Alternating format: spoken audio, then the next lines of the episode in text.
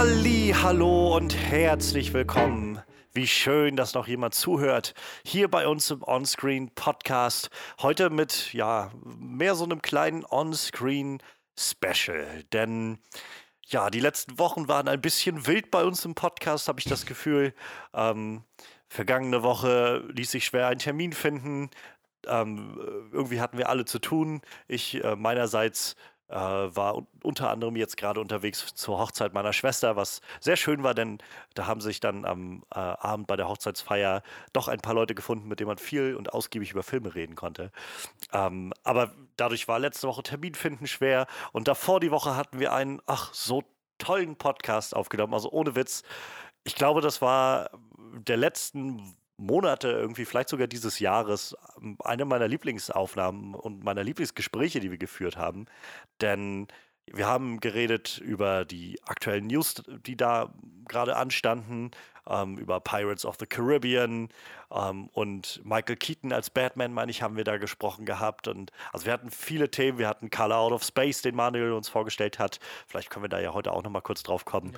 Ja, und äh, wir haben über Tschernobyl gesprochen, die Serie. Und äh, warum sage ich das jetzt alles so sehr? Ja, es war halt wirklich ein tolles, eine tolle Runde und äh, die Aufnahme hat Probleme gemacht und technische Schwierigkeiten haben verhindert, dass diese Aufnahme existiert. Und so stehen wir jetzt dann, standen wir vor dem Nichts, was das angeht. Und das ist ein bisschen ärgerlich gewesen.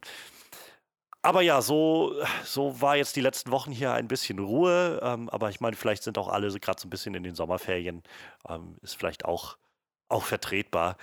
Und ähm, diese Woche ist es so, dass unser, äh, unser Witcher aus Kaer Morhen, Frederik, sich äh, erst einmal abgemeldet hat für diese Woche.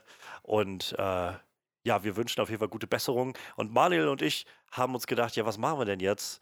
Ähm, wir waren jetzt auch alle so, immer noch so ein bisschen, ich glaube, unorganisiert ist das richtige Wort. Ich glaube, für gewöhnlich nehmen wir am Dienstag auf und am Montag ging irgendwie dann das erste Mal die Frage rum, was machen wir jetzt eigentlich? Ähm, wie gesagt, ich, ich nehme das auch gerne auf meine Kappe. Ich habe einfach das Wochenende über kaum Gedanken gehabt an irgendwas und dann fiel mir so Montag ein, ach Gott, morgen ist ja auch noch Podcast, stimmt. Ähm, und nach kurzem Hin und Her haben wir überlegt, wir wollen heute ein bisschen ja, Stippvisite machen. Wir machen ein ganz entspanntes Special und werden einfach mal horchen, was wir so geguckt haben in den letzten Wochen, in der letzten Zeit. Können da mal so ein bisschen drauf losreden, uns ein bisschen was empfehlen. Vielleicht haben wir die eine oder andere Sache auch beide gesehen und können uns ein bisschen drüber austauschen. Also ja, es ist alles recht offen, würde ich sagen, heute. Recht entspannt. Und ja, so viel jetzt drumherum geredet. Also auf jeden Fall kann man sich denken. Ich bin jetzt nicht hier alleine, sondern unser Horrorexperte Manuel ist natürlich auch da. Ja, der sitzt hier so rum. Und der, dem fällt ja. gerade ein, er hat sich vor zwei Wochen. Ich lege mir mal Filme an den Rechner, wo ich mir so denke, boah, die, die könntest du mal wieder gucken. Der liegt schon seit zwei Wochen Battle Royale rum. Den habe ich immer noch nicht gesehen Hast du den noch gar nicht gesehen oder willst, wolltest du den, den, wieder gucken? Ich wollte wieder gucken. Ich habe den schon sehr oft gesehen, tatsächlich. Ist halt so einer dieser Filme, die ich einfach vom Ruf her kenne, wo ich halt so ganz, na, ich meine, ist es halt schwer, irgendwie dem Ruf von Battle Royale, glaube ich, zu entgehen. aber ähm, gesehen habe ich ihn tatsächlich noch nicht. Ist aber auch tatsächlich einfach so ein Klassiker. Also ich meine, ich glaube, der ist sogar in Deutschland indiziert oder so, weil der, der ist halt durchaus blutig, aber der ist halt so vom, vom Drumherum relativ interessant, sehr sozialkritisch irgendwie und ja. das Buch ist ja auch ziemlich ziemlich beliebt und hat ja auch so Sachen wie Hunger Games und so inspiriert irgendwie. Ne? Ja, ja, genau. Und, und äh, lustigerweise natürlich auch die Battle Royale Spiele, die es heutzutage so gibt. Das ist halt schon äh, ganz interessant, wenn man mal überlegt, dass das mit irgendeinem so japanischen Buch ja. 1800 Tobak, ne, ich weiß nicht, wo man das ist. Ich kann es gerade suchen. Das fand ich halt auch ganz krass. Ähm, so, irgendwann hatte ich das mal so für mich auch realisiert im Kopf. Also ich musste halt das Hunger Games auch mit von den Battle Royale Sachen kam, beziehungsweise mit den Hunger Games Filmen habe ich das erste Mal, glaube ich, so wirklich wahrnehmbar von Battle Royale gehört. Ja. Ähm, aber gerade als jetzt vor ein paar Jahren halt dieser große Boom kam, so von äh, PUBG und halt dann später Fortnite, so, wo das alles sehr, weiß ich nicht, so, so happy-go-lucky Cartoon Battle Royale Sachen sind und dann ich immer daran denken muss, dass das halt von diesem nach allem, was ich gehört habe, einfach sehr, sehr deftigen, herben ähm, Film irgendwie kommt. Das ist schon, schon ein ziemlicher Weg, den das Ganze, die, dieses Konzept von Battle Royale so zurückgelegt hat. Ich merke auch gerade, dass das gar nicht so alt ist. Das ist von 99, das Buch. Im Original. Verrückt. Oh ja. Und natürlich ja. äh, Japans größter Exportschlager spielt mit. Äh, Takeshi Kitano. Den hier eigentlich jeder nur als äh, der Takeshi von Takeshis Castle kennt. Aber in Japan ist der Mann einfach sowas von omnipräsent. Weil wirklich das, das erste Erlebnis, du steigst in Japan aus der, aus der Metro aus, so, war am Hauptbahnhof, wir gehen die Treppe hoch und da ist eine riesen Leinwand an einem Hochhaus mit Takeshi Kitano, der ich glaube für eine Uhr wirbt oder so. Der Mann ist wirklich omnipräsent da. Und ich weiß nicht, der, der, geht ja auch schon auf die 80 zu, so, ne? Aber der, der ist halt einfach immer noch überall omnipräsent. So. Ja. Richtig krass, was der alles macht. Werbung ohne Ende, Talkshow-Host, äh, Schauspieler, Regisseur, Musiker. Weiß ich, der ist einfach überall. Kultfigur. Also in meiner Erinnerung war er der beste Teil von diesem Ghost in the Shell-Film. Ja, ja, zum Beispiel. Und ich kann mir eigentlich, also ich habe eigentlich so ziemlich alles vergessen, glaube ich, was diesen Ghost in the Shell-Film angeht. Ähm, übrigens fällt mir gerade ein, ich habe mich gleich vorgestellt, ich bin Johannes. Achso, Für die ja, Leute, hallo, die hallo, neu, neu, neu, dabei sind. Ähm, genau, ich bin, bin der Johannes. Ähm, bevor wir jetzt gleich reinsteigen, wir waren ja gerade schon gut dabei, ich wollte noch eine kleine, äh, so kleinen, kleinen Hinweis machen. So ein bisschen Werbung lohnt sich, glaube ich. Ähm, wer vielleicht, ja, wer, wer denkt, ja, die letzten Wochen war so wenig los im Onscreen-Podcast. Ich war äh, zu Gast beim, mal wieder hatte ich das Glück, beim großartigen äh, Bahnhofskino vorbeizuschauen. Und kann da nur empfehlen, also die Folge kam am 30. Juni online. Ähm, da habe ich mich mit dem tollen Patrick Lohmeier unterhalten und wir haben eine gute Stunde, ähm, bisschen mehr, glaube ich, als eine Stunde, über Galaxy Quest gesprochen. Den habe ich mitgebracht Ach, und ja. haben, ja, also es war, die Aufnahme liegt immer schon immer so ein bisschen weiter zurück. Also das Bahnhofskino ist halt unglaublich aktiv. Die haben halt, also so viel, weiß ich nicht, so viel stetiger als wir Output ähm, und machen das ja auch schon seit sieben Jahren oder so. Ähm, ganz, ganz tolle Sachen. Also ich glaube, gerade so für Genre-Kino-Fans und Filmfans und alles, was so ein bisschen auch jenseits der, ähm, ja, so der, sag ich mal, bekannten Blockbuster-Ecke irgendwie gucken will, ist das immer was ganz, ganz Spannendes. Ich höre mich immer so ein bisschen durch. Wie gesagt, die machen das seit sieben Jahren. Es gibt so viele Aufnahmen. Also da hat man lange zu tun, wenn man jetzt sich äh, für die interessiert. Aber ähm, man, man kommt auf so alles irgendwie. Also von vieles ist halt so, so Thriller- oder Horror-Dinger, die vielleicht mal ein bisschen trashiger sind, mal aber auch irgendwie einfach nur unbekannter sind.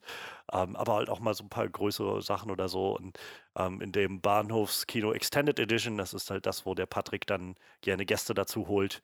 Und äh, ich war schon zweimal dort und das war jetzt das dritte Mal. Und beim dritten Mal war so die Frage, ähm, was machen wir?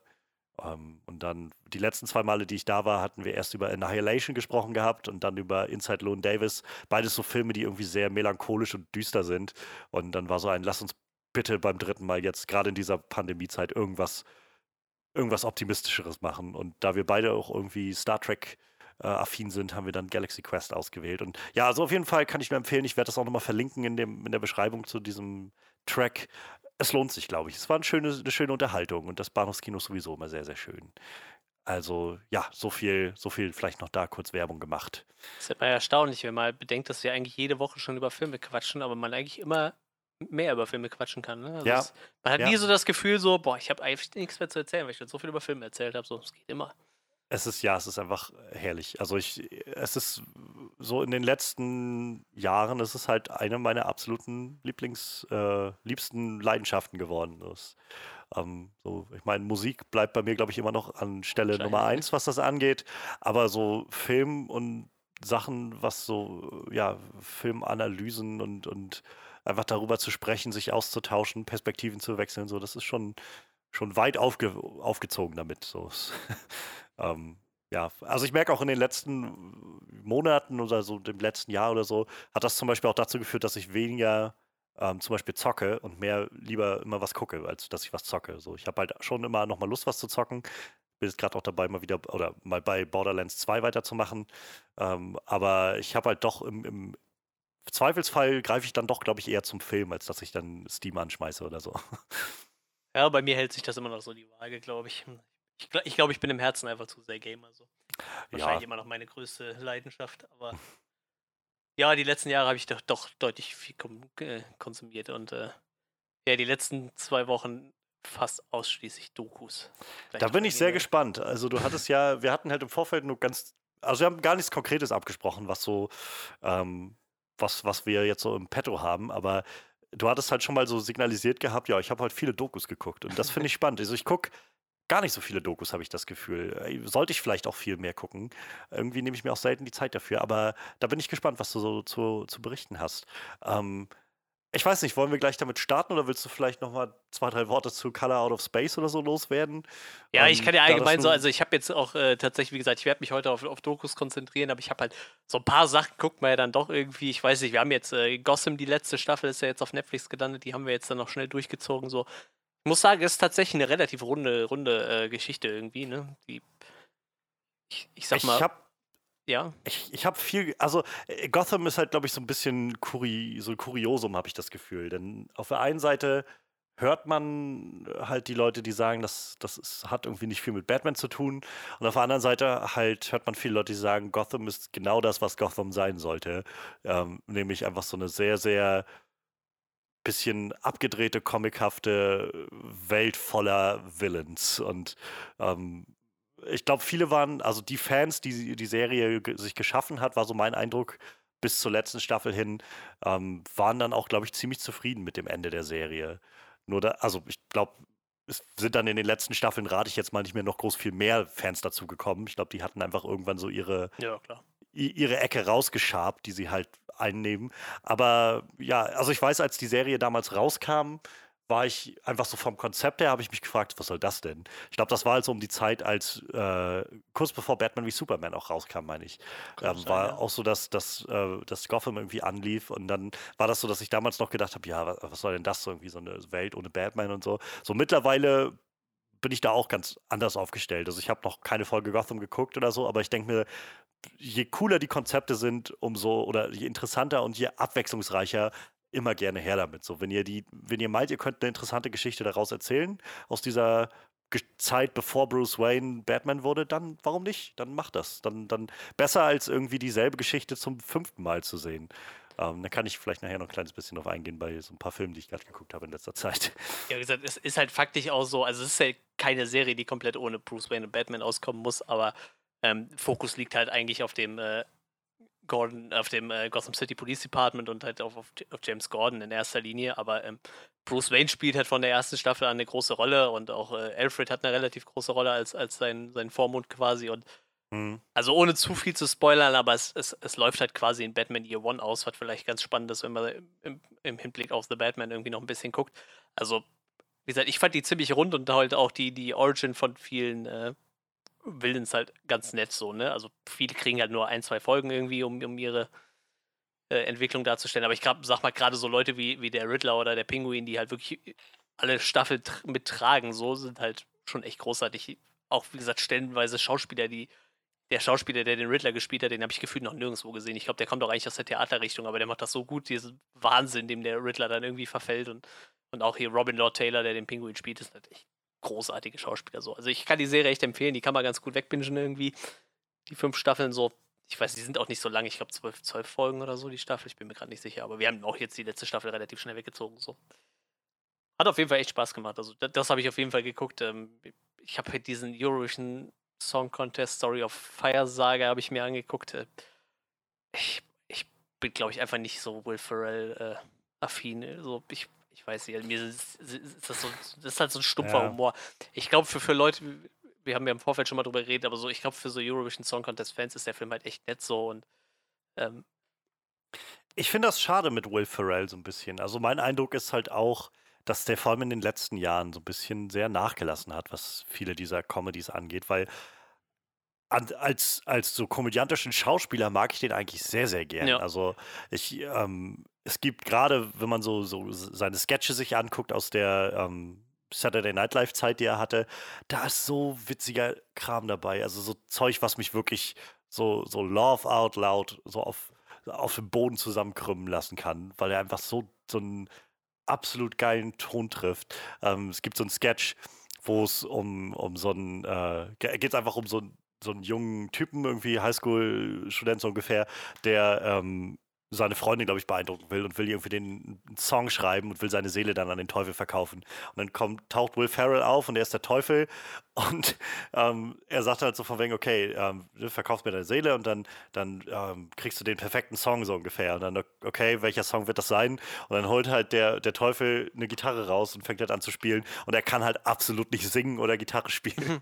und es ist so absolut herrlich, wie der halt Song für Song Ansatz immer wieder völlig vor die Wand fährt und der der Typ, der ihm seine Seele verkaufen will, halt auch die ganze Zeit denkt, so ist halt, okay, warte mal, das ist, das ist doch nicht dein Song, das ist doch irgend, den, der ist doch gerade draußen von, weiß ich nicht, Nine Inch Nails oder so. Das, oh, ähm, okay, dann, dann, dann mache ich noch was anderes so ungefähr. Und irgendwann nimmt er dann einfach seine Sachen, okay, ich, ich, ich, ich gehe dann einfach so. Und das, keine Ahnung, ich, ich liebe diesen Sketch einfach herrlich. ähm, aber auch so, also ich meine, er hat so viele Comedies auch von früher, so Anchorman, der erste Anchorman-Film ist, finde ich, sehr, sehr witzig. Ähm, dann äh, äh, der erste Zoolander-Film ist, finde ich, auch sehr witzig. Aber das sind halt auch alles so Sachen, die einfach schon echt lange her sind, habe ich das Gefühl. äh, Step Brothers, der Steve-Brüder, wo er mit John mhm. C. Riley zusammenspielt, das finde ich sehr, sehr witzig.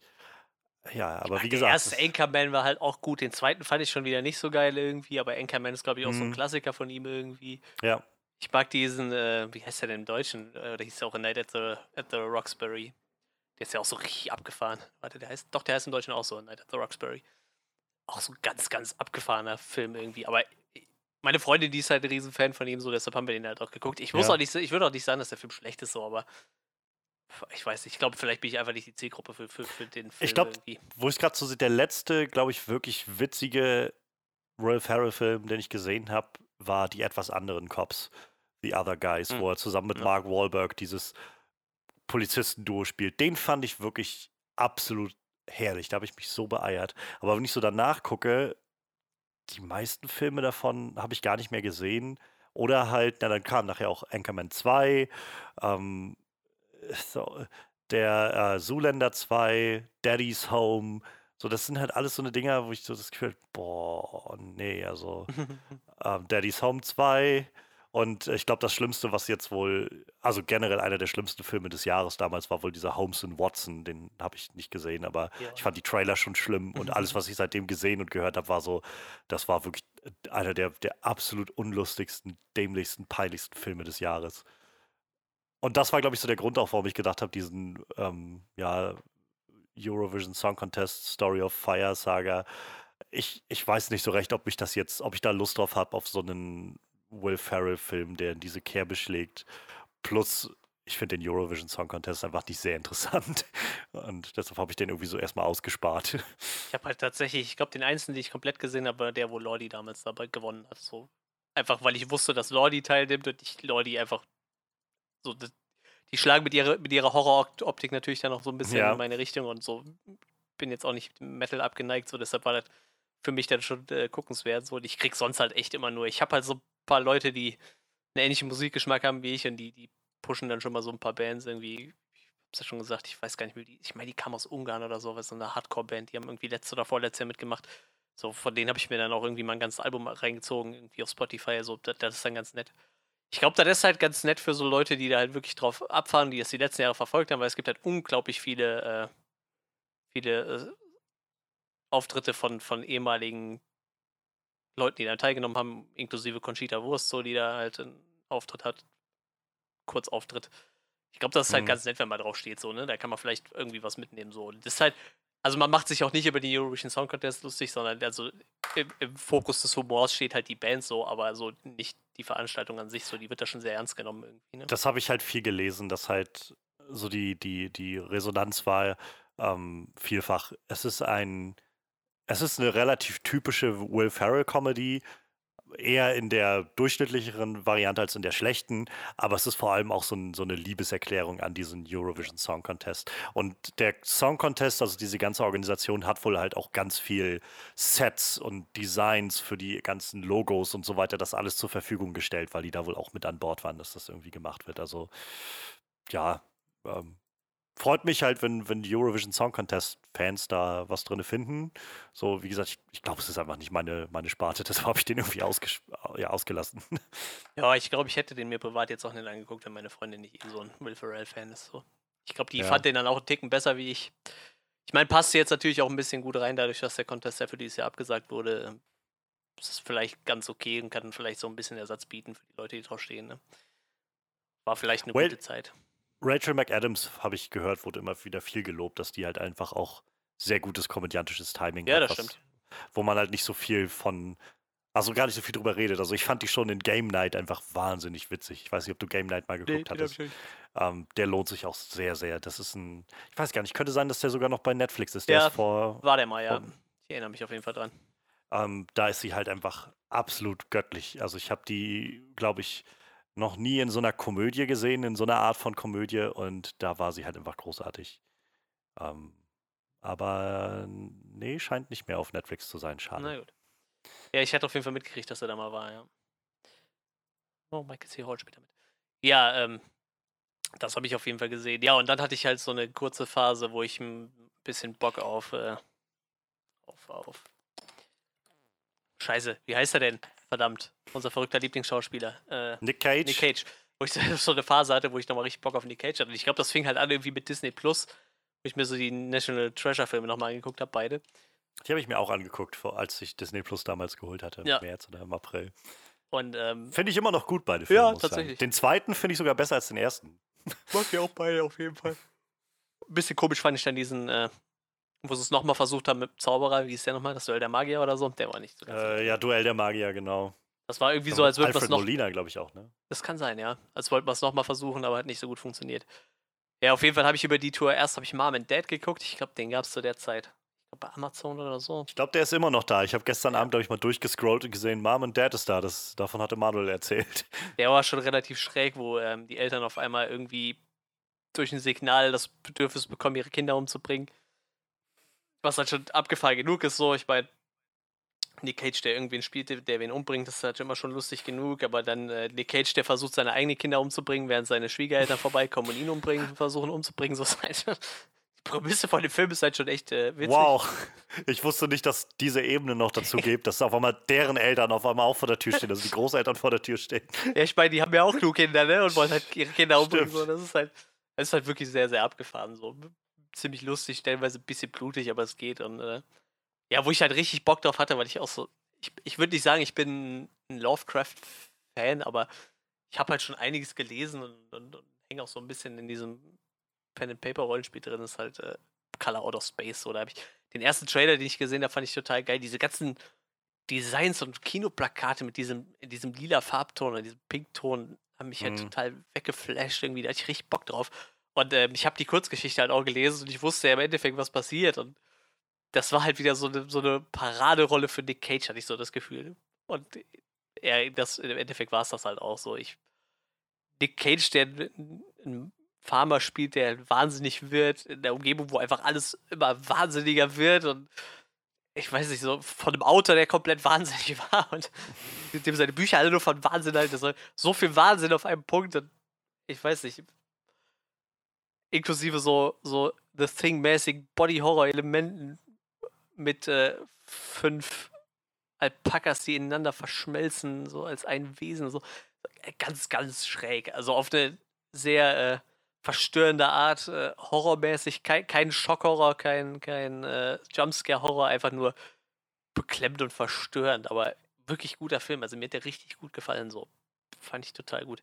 Ich habe den in so einer 99 Cent Aktion bei Amazon gekauft da habe ich dann noch irgendwas gesehen. Was habe ich mir denn da noch angeguckt? Ah, da hatte ich mir auch, genau, Dr. Sleep hatte ich mir da auch angeguckt über die Aktion und also das ist auf jeden Fall eine, eine klare Guckempfehlung. So, also wie gesagt, man muss ein bisschen auf dieses wirre Zeug stehen, aber so, ich sag mal, wenn man auf das Sing steht, ist das halt irgendwie schon recht spannend und ja. Wie gesagt, äh, Freddy wird jetzt wahrscheinlich erstmal wieder eine, eine erzählen, warum man Lovecraft nicht mögen sollte, aber ich meine, von dem man da kann man halt halten, was man will, aber so auf Nick Cage ist diese Geschichte halt echt gut gemünzt, muss ich sagen. Halt ich war jetzt am äh, gestern halt auch noch mal kurz im Thalia zufällig und hatte halt überlegt gehabt, ob ich zuschlage, weil es halt so einen schönen Band gab für, ich glaube, 5 Euro oder so, die besten Werke von, von oder Kurzgeschichten, sowas in der Art von, von H.P. Lovecraft, Lovecraft. Weil ich halt gedacht habe, also äh, wir haben ja schon drüber geredet gehabt, so ein bisschen, als äh, wir unsere letzte Episode aufgenommen haben, die halt nicht jetzt verfügbar ist. Ähm, äh, Freddy ist ja generell gegen alles, was Lovecraft angeht. Mhm. Ähm, und bei mir ist es halt so, ich, ich habe halt einfach nichts gelesen von Lovecraft bisher. Und eigentlich wäre es vielleicht mal nicht schlecht, überhaupt mal was zu lesen, um sich eine Meinung drüber zu bilden, denke ich mir so. Deshalb stand ich so kurz davor, vielleicht werde ich da demnächst noch mal zuschlagen. Also ich spielte schon länger mit dem Gedanken, mal in Lovecraft einzutauchen. Ich glaube, ja, es kann nicht verkehrt sein, sich wenigstens selbst eine Meinung drüber zu bilden. Ja, wie gesagt, ich äh, habe jetzt ein paar von ihm gelesen und äh,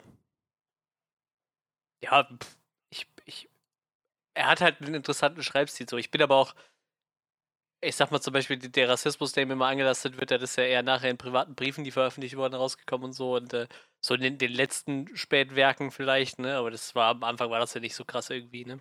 Deshalb bin ich ja so auf diese Schiene noch gar nicht gekommen, so was halt so Freddy an ihm stört. Also ich glaube, menschlich war der Typ halt nachher einfach vollkommener Abschaum und äh, ich meine, der hat auch psychisch genug Probleme gehabt, so, und dann braucht man halt auch keinen kein, äh, kein ja. Hehl draus machen. So. Äh, ich glaube auch beide seine Eltern sind irgendwie in der Psychiatrie gestorben, weil die alle so einen leichten Dachschaden hatten. So, das halt lag da scheinbar in der Familie so, aber wie gesagt, äh, ich kann den Film auf jeden Fall empfehlen. Ähm, wie gesagt, ich, was habe ich denn? Ich habe noch Modern Family geguckt, die neueste Staffel, aber ich habe jetzt nichts so nennenswertes gesehen, wo ich was von erzählen könnte. Wie gesagt, ich habe äh, ordentlich Dokus gesehen. Na, dann lass mich doch vielleicht ein, zwei Mal ja. einschieben, bevor ich äh, dann weiter höre, was, was du noch so geguckt hast. Ähm, also generell, ich habe so einige Sachen geguckt, aber ich bin gerade überlegen, was sich lohnt zu erwähnen. Ähm, vielleicht nur so kurz abgehandelt. Ähm, ich weiß nicht, ob du die gesehen hast oder nicht, aber äh, irgendwann hatte ich jetzt letzte Woche so einen Abend, wo ich nicht so recht wusste und dann habe ich irgendwie durch ich glaube, bei Sky irgendwie durchgescrollt und gesehen, da gab es äh, die purpurnen Flüsse mhm. mit Jean ja. Reno und äh, Vincent Cassol. Ich weiß, ich weiß nicht, wie man den Französisch ausspricht, den Namen. Äh, ich habe kein Französisch gehabt in der Schule. Und ähm, auf jeden Fall habe ich den noch nie gesehen und ich weiß halt, dass der in meinem Kopf immer, weiß gar nicht so recht warum, aber seit ich von der Existenz des Films erfahren habe, irgendwie als ich Kind war und das mal irgendwo in der Fernsehzeitung gelesen habe oder so, ich glaube auch, weil das Poster dazu so blutrot alles war und so. Auf jeden Fall war mein, mein Verständnis, mein, in meinem Kopf war es so, dass diese Filme wohl unglaublich düster und brutal und so, so, so ziemlich harte Thriller sein müssten. Und habe dann die, also den mal angeguckt und im Nachhinein dann gleich den zweiten noch hinterher gemacht. Die gehen auch nicht so lang, die sind beide irgendwie knapp, weiß ich nicht, 90, 100 Minuten lang oder so. Äh, Teil 1 und 2. Und naja, also ich war tatsächlich so ein bisschen weiß ich nicht, unterwältigt. Also es war jetzt nicht so heftig oder so. Es war tatsächlich recht fast schon komisch an einigen Stellen, so unfreiwillig comichaft und mit so typischen Anfang 2000er Action-Szenen zu irgendwelchen Techno-Beats drunter und so.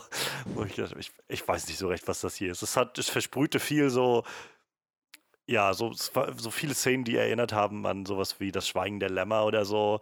Ähm, gerade im ersten Teil gibt es so eine Obduktionsszene, wo so ein, die eine Leiche, die sie gefunden haben, so langsam auseinandergenommen wird und das ähnelte doch schon sehr dem, was, also meine ersten Gedanken waren auch sofort bei der Obduktionsszene aus Das Schweigen der Lämmer. Und ja, das Ganze nimmt dann irgendwelche seltsamen, so ein bisschen semi- übernatürlichen, so mystischen Aspekte an.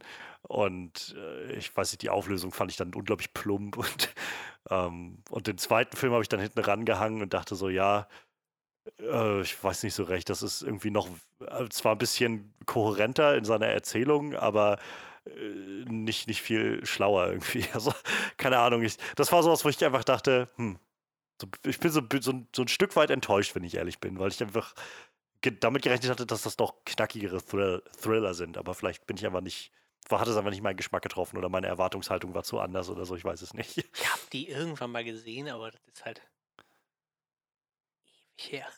Ich glaube, ich habe die sogar. Die gab es mal in diesen, ist die diese Hollywood Collections, obwohl ich weiß nicht, ja, ja. da gab es, glaube ich, mal beide zusammen Pack oder so. Ich glaube, das habe ich sogar hier irgendwo stehen. Aber das muss ewig her sein. Ja, das, es war halt auch so, ich hatte irgendwann Genau, ich hatte vor ein, zwei Wochen ähm, einen Auftritt noch mit zwei äh, Bekannten und also mit zwei Freunden und wir hatten uns dann äh, irgendwie nebenbei noch unterhalten gehabt. Irgendwie kamen die darauf zu sprechen, auf das, äh, das, diese YouTube-Reihe, die ich gerade mache, mit so meinen liebsten Filmen. Und ähm, die eine meinte, halt, sie fand das ganz, ganz, also finde das immer ganz unterhaltsam und spannend, aber sie meinte, sie kennt so wenig Filme davon. Also die ist halt auch eine andere Generation als ich. Und dann war so ein, du hast nie das Schweigen der Lämmer gesehen, meinte dann die andere. Und sie meinte dann halt, ähm, nee, also sie, sie kann halt nicht viel mit Blut und mit also so, ne, so, so, krasse Gewalt und so, das kann sie nicht, nicht gut ab. Und selbst bei ihrem Lieblingsfilm, die purpurnen Flüsse, muss ich halt die Augen immer dann hm. zumachen mhm. bei bestimmten Stellen. So, und dann war das, der hat, das hatte mir, glaube ich, den Film wieder so ein bisschen in Erinnerung gerufen, dass es den gab.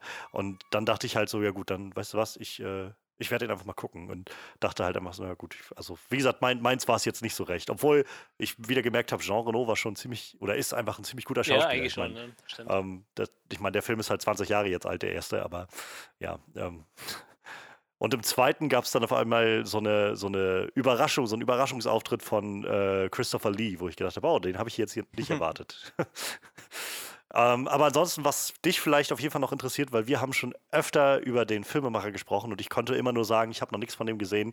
Ich habe mir vor kurzem Elysium angeguckt von mhm, Neil ja. Blomkamp. Und ähm, so generell habe ich das Gefühl, Neil Blomkamp scheint jemand zu sein, oder Blumkamp, ich weiß gar nicht genau, wie man den Namen so Ja, das kann man so und so, ne? südafrikanisch die, ausspricht. Ja, die reden halt äh, viele Sprachen, unter anderem auch sowas Deutschmäßiges, ne? Man weiß es nicht so. Ja, so Afrikaans ja, ist ja, genau. so eine... So eine Mischsprache aus Deutsch, Holländisch und Englisch, glaube ich, oder so, ne? Ja. Aber auf jeden Fall, also ich weiß halt nur, was ich bisher mal mitbekommen habe, ist, dass die drei Filme, die er gemacht hat, eigentlich ziemlich weiß ich, so ein bisschen polarisieren sind, ist mein, mein Eindruck. Also es gibt halt, glaube ich, Leute, die sowohl ähm, District 9 als auch Elysium und Chappie irgendwie toll finden und sehr kreativ und ähm, faszinierend und anders. Ähm, ich habe aber auch schon zu jedem der Filme quasi alles gehört. Also ich habe zu äh, gerade zu Chappie hört man halt auch viel, dass der sehr scheiße sein soll, aber da habe ich auch schon Stimmen gehört, die den sehr gut fanden.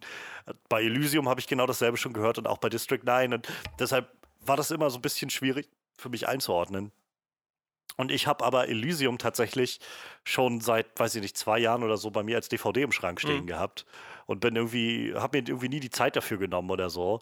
Ähm, Gerade auch, weil vielleicht dann immer dieser, ja, weiß ich nicht, dieser, dieser Kontext noch dahinter war, dass man immer das eine oder das andere hört. Und naja, als ich dann halt ähm, jetzt nochmal unterwegs war und äh, bei meiner Mutter zu Gast war für ein paar Tage, die hat halt einfach so einen richtig schönen großen Fernseher. Und dann packe ich mir immer so ein paar Filme ein, wo ich sage, das lohnt sich, die jetzt mal endlich auf dem großen Fernseher zu gucken. Und meistens sind so Sci-Fi-Filme irgendwie ganz geil dafür. Ja, und dann habe ich Elysium eingepackt und den endlich geguckt. Und ich muss sagen, also es war jetzt nicht, weiß ich nicht, kein, kein großartiger Film oder so, aber ich also ich habe echt Spaß mit dem Film gehabt, muss ich sagen. So, ich habe das, ich hatte nicht damit gerechnet, dass ich so doch so, so viel Freude an dem Film finden würde. So, ich war so ein bisschen überrascht, um ehrlich zu sein. Also ähm, so, es gibt halt erzählerisch, glaube ich, genug Schwächen, die dieser Film hat. Also es ist auch bei weitem nicht subtil oder so in, in seiner Art, irgendwie, was er da erzählen will oder äh, wie die Dialoge gemacht sind oder so. Und die Freundin, die Matt Damon in dem Film hat, ist auch irgendwie ziemlich,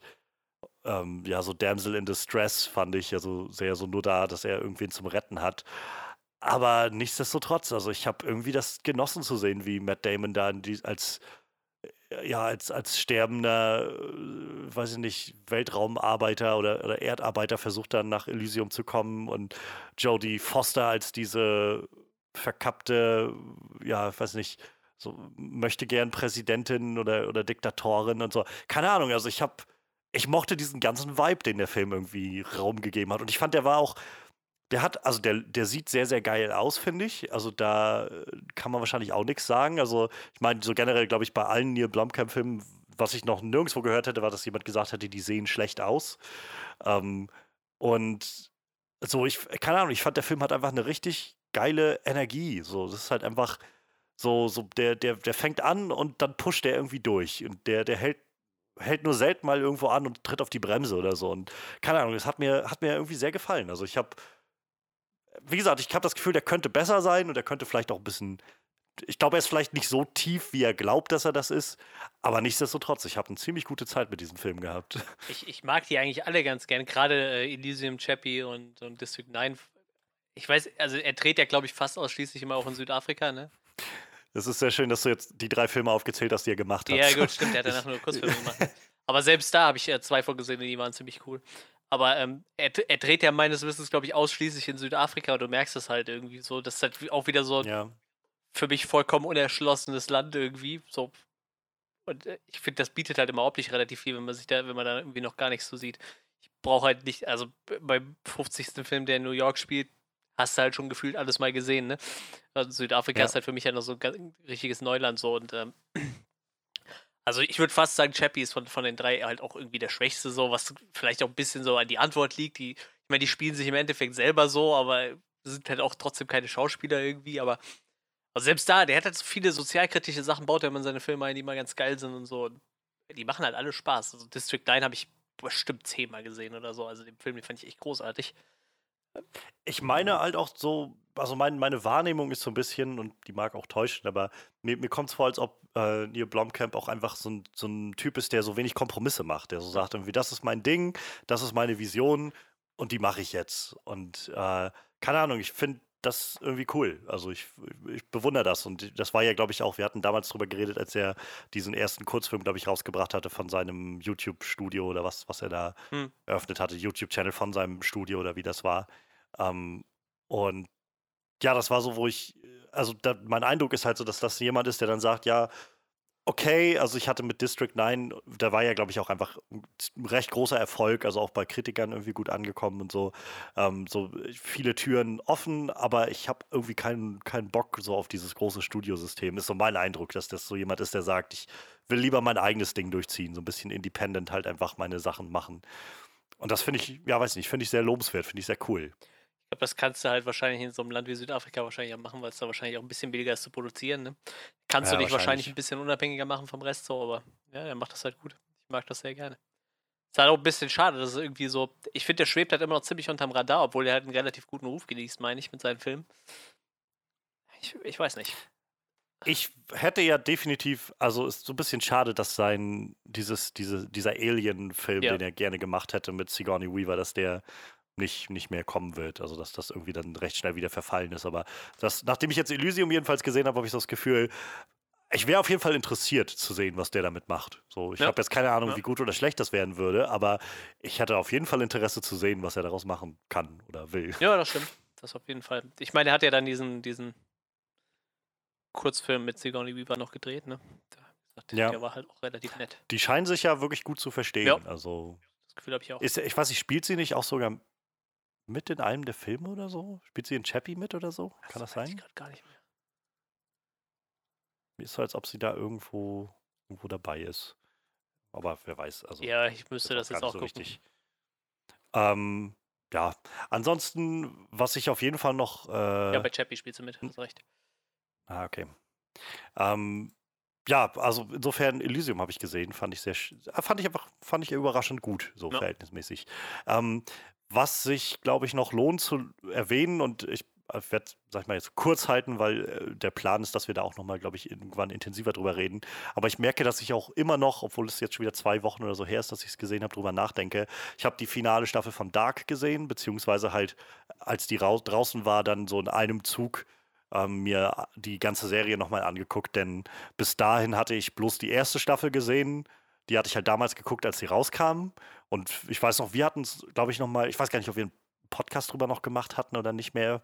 Ähm, aber auf jeden Fall hatten wir uns so immer schon mal über Dark unterhalten, über die mhm. erste Staffel. Und ähm, ich war nach der ersten Staffel schon ziemlich begeistert. Und dann kam die zweite Staffel damals raus. Äh, ich weiß gar nicht, wann das war, 2018? Könnte Müsste, kommen. Ja, ja, so. Und ähm, da hatte ich das noch, also da weiß ich noch, wusste, hatte ich so das Gefühl, oh, ich habe Bock drauf, aber ich müsste jetzt die erste Staffel noch mal gucken, weil ich habe schon wieder so viel vergessen und das ist alles so komplex in dieser Serie. Ähm, und dann hieß es aber schon, als die zweite Staffel rauskam, äh, es wird dann noch eine dritte, letzte Staffel geben als nächstes. Und dann dachte ich mir so, dann warte ich, bis die draußen ist und gucke dann alles nochmal. Und so habe ich es dann jetzt auch gemacht und quasi so in einem Rutsch nochmal das äh, so geguckt, also so innerhalb von, weiß ich nicht, einer Woche oder so, die, diese 26 Episoden, die es dann sind. Und also je mehr ich halt auch jetzt nochmal Zeit hatte, drüber nachzudenken und das so ein bisschen sacken zu lassen, ich bin echt beeindruckt von der Serie. Also also, ich würde jetzt nicht sagen, es ist eine perfekte Serie, so wie immer gibt es irgendwie so Sachen, die einen stören können, aber ähm, so insgesamt bin ich so beeindruckt von dem, von dem Writing des, also des, den Drehbüchern, die Baran Booda und Jantje Friese da geschrieben haben. Ähm, die Schauspieler sind der absolute Wahnsinn in dieser mhm. Serie. Mhm. Ähm, ich bin immer wieder überrascht, wie krass gut die casten in dieser Serie. Also nicht nur welche, also wie diese Rollen gecast sind, sondern dass sie es schaffen, sowohl alte und auch mittelalte und auch junge Versionen von Figuren zu casten, also so über drei Generationen oder sowas hinweg. Und die sehen, also die Schauspieler sind halt jetzt nicht Verwandte oder so, aber die Schauspieler sind so gecastet, dass du doch immer das Gefühl und so dann hergerichtet auch, dass du das Gefühl hast, ja, das ist die jüngere Version von dem, das sehe ich. So, das ist jetzt nicht einfach wie, ich, ich lasse mich jetzt auf den Gedanken ein, dass das halt der Junge ist davon oder so, die junge Version von, äh, von Jonas und das ist die alte oder so, sondern sie sind dann auch so gemacht, dass du wirklich das Gefühl bekommst von, also ja, man will mir wirklich sagen, dass das dieselben Figuren sind, so ohne Frage. Und ähm, das, also keine Ahnung, finde ich ganz, ganz beeindruckend. Also, wenn du dann, es gab halt so in der zweiten und dritten Staffel nachher Momente, wo dann, weiß ich nicht, in, in anderen Zeitebenen auf einmal ältere Figuren auf einmal das erste Mal aufgetaucht sind. Und bevor die vorgestellt wurden, wusstest du eigentlich schon, wer das ist, weil sie halt die Schauspieler so gut gecastet haben und so gut hergerichtet haben, dass du gesehen hast, das kann eigentlich nur die, weiß ich nicht, 40, 50 Jahre ältere Version von diesem jugendlichen Schauspieler aus, aus der Zeit sein oder so. Und das finde ich beeindruckend. Also das, und das ist, glaube ich, was die Serie so, so interessant macht, dieses, dieses Auge für, fürs Detail, was da drin steckt. Also gerade wenn man die auch nochmal so am Stück guckt, diese Sachen, fallen einem so viele Kleinigkeiten auf, ähm, Gerade weil so eines dieser Mottos der Serie ist ja immer dieses, alles wiederholt sich, alles hängt miteinander zusammen, nichts passiert einfach so. Und wenn du das als Motto im Kopf hast, fällt dir erstmal auf, wie viel so über die Staffeln hinweg tatsächlich immer wieder dieselben Sachen passieren mit, weiß ich nicht, unterschiedlichen Figuren, aber in dem gleichen Setting oder mit denselben Figuren, bloß in einer anderen Zeit oder sowas. Und das ist so faszinierend. Also von, wie, die Sachen dann gedreht sind oder wie die Dialoge verlaufen oder so. Und keine Ahnung, also ich, ich fand das ganz, ganz großartig und gerade auch mit dem Blick auf das Ende, ich glaube, es war sehr, sehr schwer. Also ich hatte, glaube ich, bis vielleicht eine oder zwei Folgen, bevor das Ganze zu Ende war, keine Vorstellung, wie das wohl enden könnte. Und selbst dann war es nur eine sehr grobe, die dann irgendwann kam.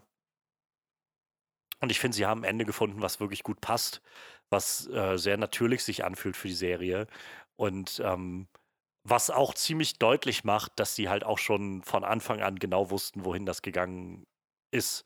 Und ähm, dass, ja, dass die irgendwie weit im Voraus geplant haben müssen. So generell, wenn man eigentlich bis tief in die dritte Staffel hinein kann das eigentlich nur so sein, dass sie schon einen massiven Plan vorneweg hatten, weil so viel baut darauf auf, was da vorne, was, was in der ersten Staffel irgendwann mal passiert ist oder so kleine Momente und Dialogzeilen und so weiter, die alle später dann nochmal eine Rolle spielen. Das ist, es ist absolut Wahnsinn. Und äh, keine Ahnung, es freut mich halt irgendwie zu sehen, dass, dass Deutschland, also dass eine deutsche Produktion sowas auf die Beine stellen kann. Ähm, dass auch noch auf internationaler Ebene so viel Gehör findet. Also ich meine, die Serie kommt halt insgesamt auf der Welt gut an. Das, ja, durch diese ja. Netflix-Vermarktung können die halt viele gucken. Ähm, mittlerweile, also ich gebe an sich nicht viel Wert auf IMDb-Bewertungen oder sowas. Ähm, gerade auch diese letzten Monate haben ziemlich, gerade so mit Sachen wie Metacritic bei Last of Us 2 oder so, ziemlich schnell gezeigt, wie schnell sowas ausgehebelt werden kann, wenn Leute einfach immer sich einfach irgendwie voten können, ob sie es jetzt gesehen oder gespielt oder sonst was haben. Aber ich glaube, Dark ist halt so ein Projekt, was einfach gar nicht den, den Hype um sich hat, dass da Leute irgendwie so polarisierend abstimmen, sondern die Leute, die es halt geguckt haben, werden da wahrscheinlich hauptsächlich abstimmen. Und bei IMDb jedenfalls hat Dark eine Wertung von 8,8 von 10, was halt schon ziemlich krass gut ist für eine Serie. Ähm, ich habe noch nicht bei Rotten Tomatoes geguckt, das kann ich gleich gerne mal tun. Ich sehe es hier ähm, gerade, ich habe es offen. Ähm, erste Staffel hatte 86% Wertung bei Kritikern. Das äh, muss ja nichts heißen. Die zweite Staffel hatte bei Kritikern 100% Wertung, also 100% positiv bei 29 Kritiken und hatte dann bei Nutzern 97%, auch mit 8,7. Ich glaube 8,8 ist dann wahrscheinlich so das Gesamtergebnis. Die zweite Staffel hatte 8,7. Also ich meine, wir reden ja hier dann nicht nur von deutschen Nutzern, ne, sondern von internationalen Nutzern. Ja. Es ist halt ganz spannend. Ich, es passiert ja echt nur alle x gefühlt Jahrzehnte, dass ein deutscher Regisseur in Hollywood Fuß fasst. So. Aber ich habe halt so das Gefühl, so Baron Booda hat den Fuß da schon relativ weit drin. Ich meine, er hat ja einen Film in Hollywood schon gedreht, der nicht gut angekommen ist, aber sowohl Who Am I ist im Ausland richtig gut angekommen. Das ist ja auch ein deutscher Film, der ja auch schon vom Stil her sehr amerikanisch gedreht ist und ich fand den auch richtig großartig. Als auch Dark ist halt äh, international richtig gut angekommen. So. Äh, mhm. Ich glaube, der hat halt echt ein Talent und ich meine, das meiste, also die, die guten Sachen, sag ich mal, also sowohl Dark als auch Who Am I schreibt er ja, schreibt und produziert er ja zusammen mit seiner Frau. Und ich glaube, die zwei ja. in, in, im Duo so, ich glaube, von denen werden wir noch einiges hören in den nächsten Jahren so. Und ich könnte mir auch vorstellen, dass er vielleicht auch noch weiter mit Netflix zusammenarbeitet in einem anderen Projekt. Ich möchte es hoffen. Also ich, ich kann mir gut vorstellen, dass das. Also Dark war, glaube ich, jetzt schon so ein, jedenfalls gerade für Netflix Deutschland, ein ziemliches Prestigeprojekt, ja. habe ich das Gefühl. Und wie gesagt, also ich denke immer noch drüber nach, über diese Serie, über diese letzte Staffel, auch über das Ende. Das geht mir immer noch nicht ganz aus dem Sinn. Und das geht, glaube ich, vielen Leuten so, nach allem, was ich lese, die es geguckt haben, haben halt schon das Gefühl von, da, da bleibt man ein bisschen dran hängen und da knabbert man so ein bisschen dran. Ähm, nicht alle sind ganz zufrieden damit. Gibt auch Leute, die das nicht, also denen das auch irgendwie einfach zu verkopft wurde oder so. Und das kann ich auch sehr gut verstehen. Aber ich, also für mein Empfinden, so für das, was ich gerne gucke, war es halt eine wirklich schöne, sag ich mal, Herausforderung. Und das ist, glaube ich, was, was ich am meisten daran schätze, dass die, also die Macher Baran Booda und Jantje Friese, dass die beide ganz offensichtlich entschieden haben, sich nicht zurückzuhalten, sondern das Publikum herauszufordern. Und zum einen wird das so schon, habe ich das Gefühl, nicht allzu häufig gemacht. Und ich kann mich nicht erinnern, weil ich das mal von einer deutschen Serie gesehen habe, die gesagt hat, ich fordere das Publikum so krass heraus. Ähm, ausgerechnet mit so einer abgedrehten Sci-Fi-Serie.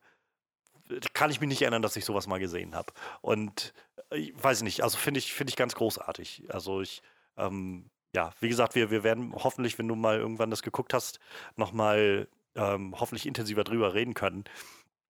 Denn da gibt es so viel, was man, was man entpacken kann. Aber äh, ich bin, also, ja, es ist auf jeden Fall eine der besten deutschen Produktionen, wenn, wenn nicht die beste, würde ich sagen.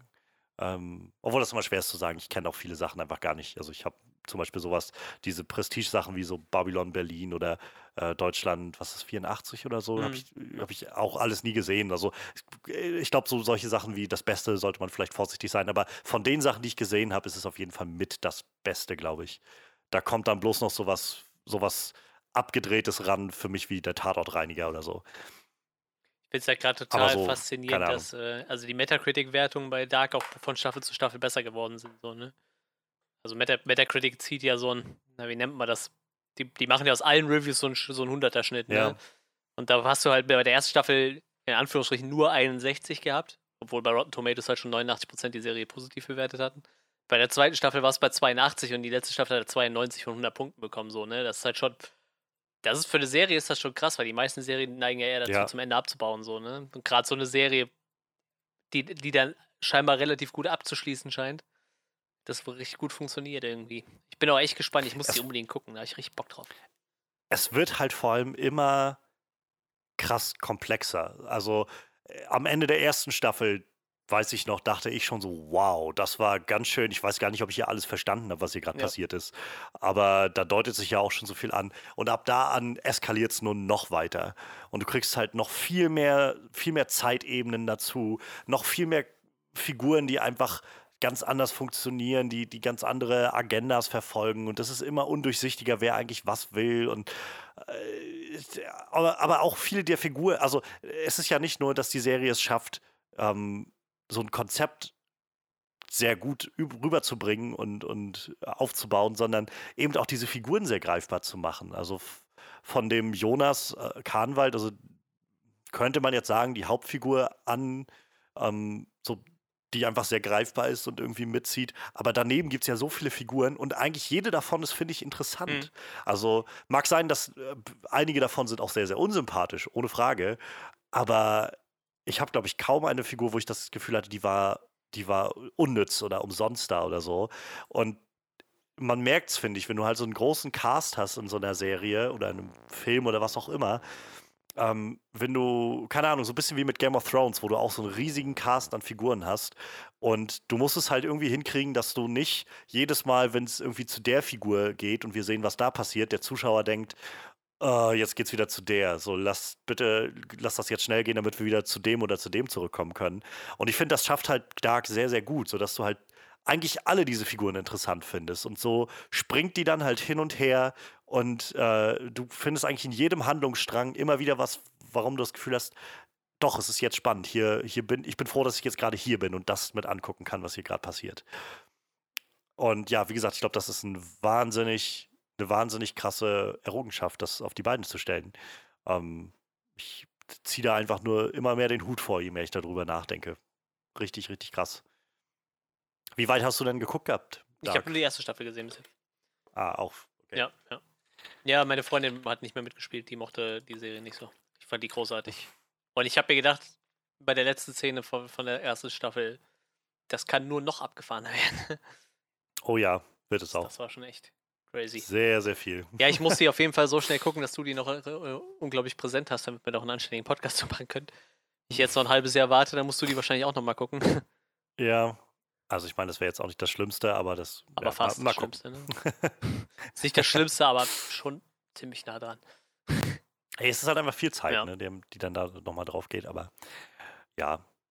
Ja, aber wie gesagt, Dark, also wer es jetzt auch noch nicht geguckt hat oder noch nicht wusste oder so, ich kann auch gerade die dritte Staffel sehr empfehlen. Aber so insgesamt, die Serie funktioniert, finde ich, sehr, sehr gut als Ganzes. Man merkt halt so dieses große, also das Symbol von Dark ist ja dieses diese, ich weiß nicht, wie so eine Rune sieht das aus, mhm. so, wo so drei quasi, äh, ja, wie so drei Ellipsen so ineinander greifen und so ein großes Ganzes bilden, so ein Knoten, so ein, ähm, ja, so, so, eine Schleife irgendwie. Und genauso fühlen sich, finde ich, diese drei Staffeln an, diese Serie. Es ist halt ein großes Ganzes, was so, du kannst so diese einzelnen Teile irgendwie erkennen, aber je weiter du voranschreitest, umso mehr merkst du, dass es halt wirklich einfach alles zusammenhängt. Und da bleibt die Serie sich halt einfach treu, so diesem Motto, dass sie sich da selbst steckt. Ich, ich werde es bei Gelegenheit nachholen. Die, die Zeit kommt. Dark. Ja, ähm, ansonsten werfe ich jetzt erstmal nochmal einen rein und dann kannst du nochmal wieder und dann wechseln wir nachher, denke ich mal, wieder noch ein bisschen. Okay. Ähm, was ich gerade dabei bin, so ein bisschen immer mal zu gucken, ist äh, bei Netflix haben sie ja im Februar angefangen, ähm, die Ghibli-Filme mit reinzunehmen mhm. ins Programm. Mhm. Und äh, ich bin jemand, der in seinem Leben wahnsinnig wenig Ghibli gesehen hat. Also ich bin, weiß ich, als Kind, ich kann mich erinnern, dass ich damals noch so in, in der Werbung immer gesehen habe, dass so Sachen wie äh, Shihiros Reise ins Zauberland oder ähm, Prinzessin Mononoke relativ, also in meiner Erinnerung jedenfalls relativ häufig so auf Super RTL oder RTL 2 oder sowas ja, liefen. Prinzessin Mononoke gefühlt ähm, einmal im Monat, Minimum. Ja, so, so ist es auch in meiner Erinnerung. Aber ich habe die irgendwie nie gesehen. Und ähm, irgendwann dann so als Teenager, junger Erwachsener mitbekommen, so wie, wie viele äh, in meinem Freundeskreis, gerade von Freundinnen, die man dann so hat, wie die abfahren auf mein Nachbar Totoro. Ja. Ähm, und äh, dann bin ich halt auch immer mal ab und an auf irgendwelchen Conventions mit gewesen und äh, das war dann, wo ich halt, also gerade so eine Anime-Convention, wo du halt so viel Merchandise auch antriffst von Totoro und Leute, die halt Co äh, Cosplays tragen und so. Und naja, auf jeden Fall weiß ich noch, damals war dann irgendwann vor auch schon wieder fünf, sechs, sieben Jahren oder so, hier bei uns äh, in Rostock in dem, in dem kleinen Kino, in dem Livu, über das wir hier irgendwie immer mhm. wieder reden, habe ich das Gefühl, ähm, hatten sie halt so eine Aktion, wo sie äh, so eine Ghibli-Wochen hatten, sowas in der Art. Und hatten sie irgendwie eine Woche lang lief einmal nachmittags in dem einen Kino ähm, dieser Film und dann haben sie in der nächsten Woche einen nächsten Ghibli-Film genommen. Und da war es dann halt, dass aus meinem Freundeskreis so einige meinten, oh ja, wir gehen jetzt mein Nachbar Totoro gucken. Und das war, wo ich gedacht habe, na gut, ich habe noch keinen von diesen Ghibli-Filmen gesehen. Im Kino das zu gucken ist bestimmt auch nicht verkehrt. Ähm, guckst du dir das mal an. So gehst du mal mit hin. Und es war so krass, weil, ähm, also neben mir saßen halt einfach so zwei, drei ähm, Freundinnen, die alle die ganze Zeit so riesige Augen hatten und die ganze Zeit so, oh ja, ist das schön so. Und irgendwann war dann dieser Film rum und ich saß da und dachte, das war's? Das war der Film? Ich dachte, jetzt geht es irgendwie langsam mal los. Hier ist doch nichts passiert bisher. Und keine Ahnung, also der hat mir halt echt nicht zugesagt, der Film. Ich habe mich echt ziemlich gelangweilt bei Mein Nachbar Totoro, muss ich ehrlich sagen. Und ähm, ja, dann da habe ich daraufhin irgendwie so ein bisschen, das hat mich so ein bisschen abgeschreckt von Ghibli-Filmen, glaube ich. Und naja, seitdem habe ich halt dann auch gar nicht groß das weiter verfolgt oder mich dafür interessiert, aber dadurch, dass sie jetzt bei Netflix gelandet sind, habe ich gedacht, lohnt sich jetzt doch mal so ein paar aufzuholen und mal jetzt mal da reinzugucken, weil es sind ja sicher nicht, sicherlich nicht alle Totoro, sondern auch ganz viele andere dabei. Und ähm, also ich hatte in den vergangenen Monaten schon so Prinzessin Mononoke zum Beispiel aufgeholt oder Chihiros Reise ins Zauberland. Beide Filme sehr, sehr gut, finde ich. Ähm, also deutlich auch besser, als ich es erwartet habe, sag ich mal. So, ich finde, Prinzessin Mononoke ist, ist einer der ja. krassesten Fantasy-Filme, die ich generell gesehen habe. Und ich kann mir rückblickend nicht erklären, warum solche Sachen auf Super RTL yep, liefen. Richtig. Also, gerade Prinzessin Mononoke war so verstörend teilweise, ähm, wo ich da saß und dachte, Jesus Christ, irgendwie mit so einem, mit diesem riesigen, blinden Albino-Eber, der dann dadurch Wildschweineber, der da durch, durch das Gehölz ist und Blut gespuckt hat ohne Ende und so. Ich denke, heilige Scheiße. Also, ich glaube, als Kind hätte ich das gar nicht verkraften können. Das ist ja sowieso, wenn du mal überlegst, ne, die Szene war früher so klein, wo sich so Leute wie, so Sender wie RTL die Rechte geholt haben. Da liefen ja. so Sachen wie Akira, was halt das ist halt einfach der Science-Fiction-Klassiker überhaupt, ne? Lief damals nachts auf Vox. So, Vox hatte die Rechte an Akira ja. und Blue Submarine Number 6 und so, so total viele Anime-Klassiker, die heute wirklich so, so Meilensteine sind, die liefen halt auf Box so.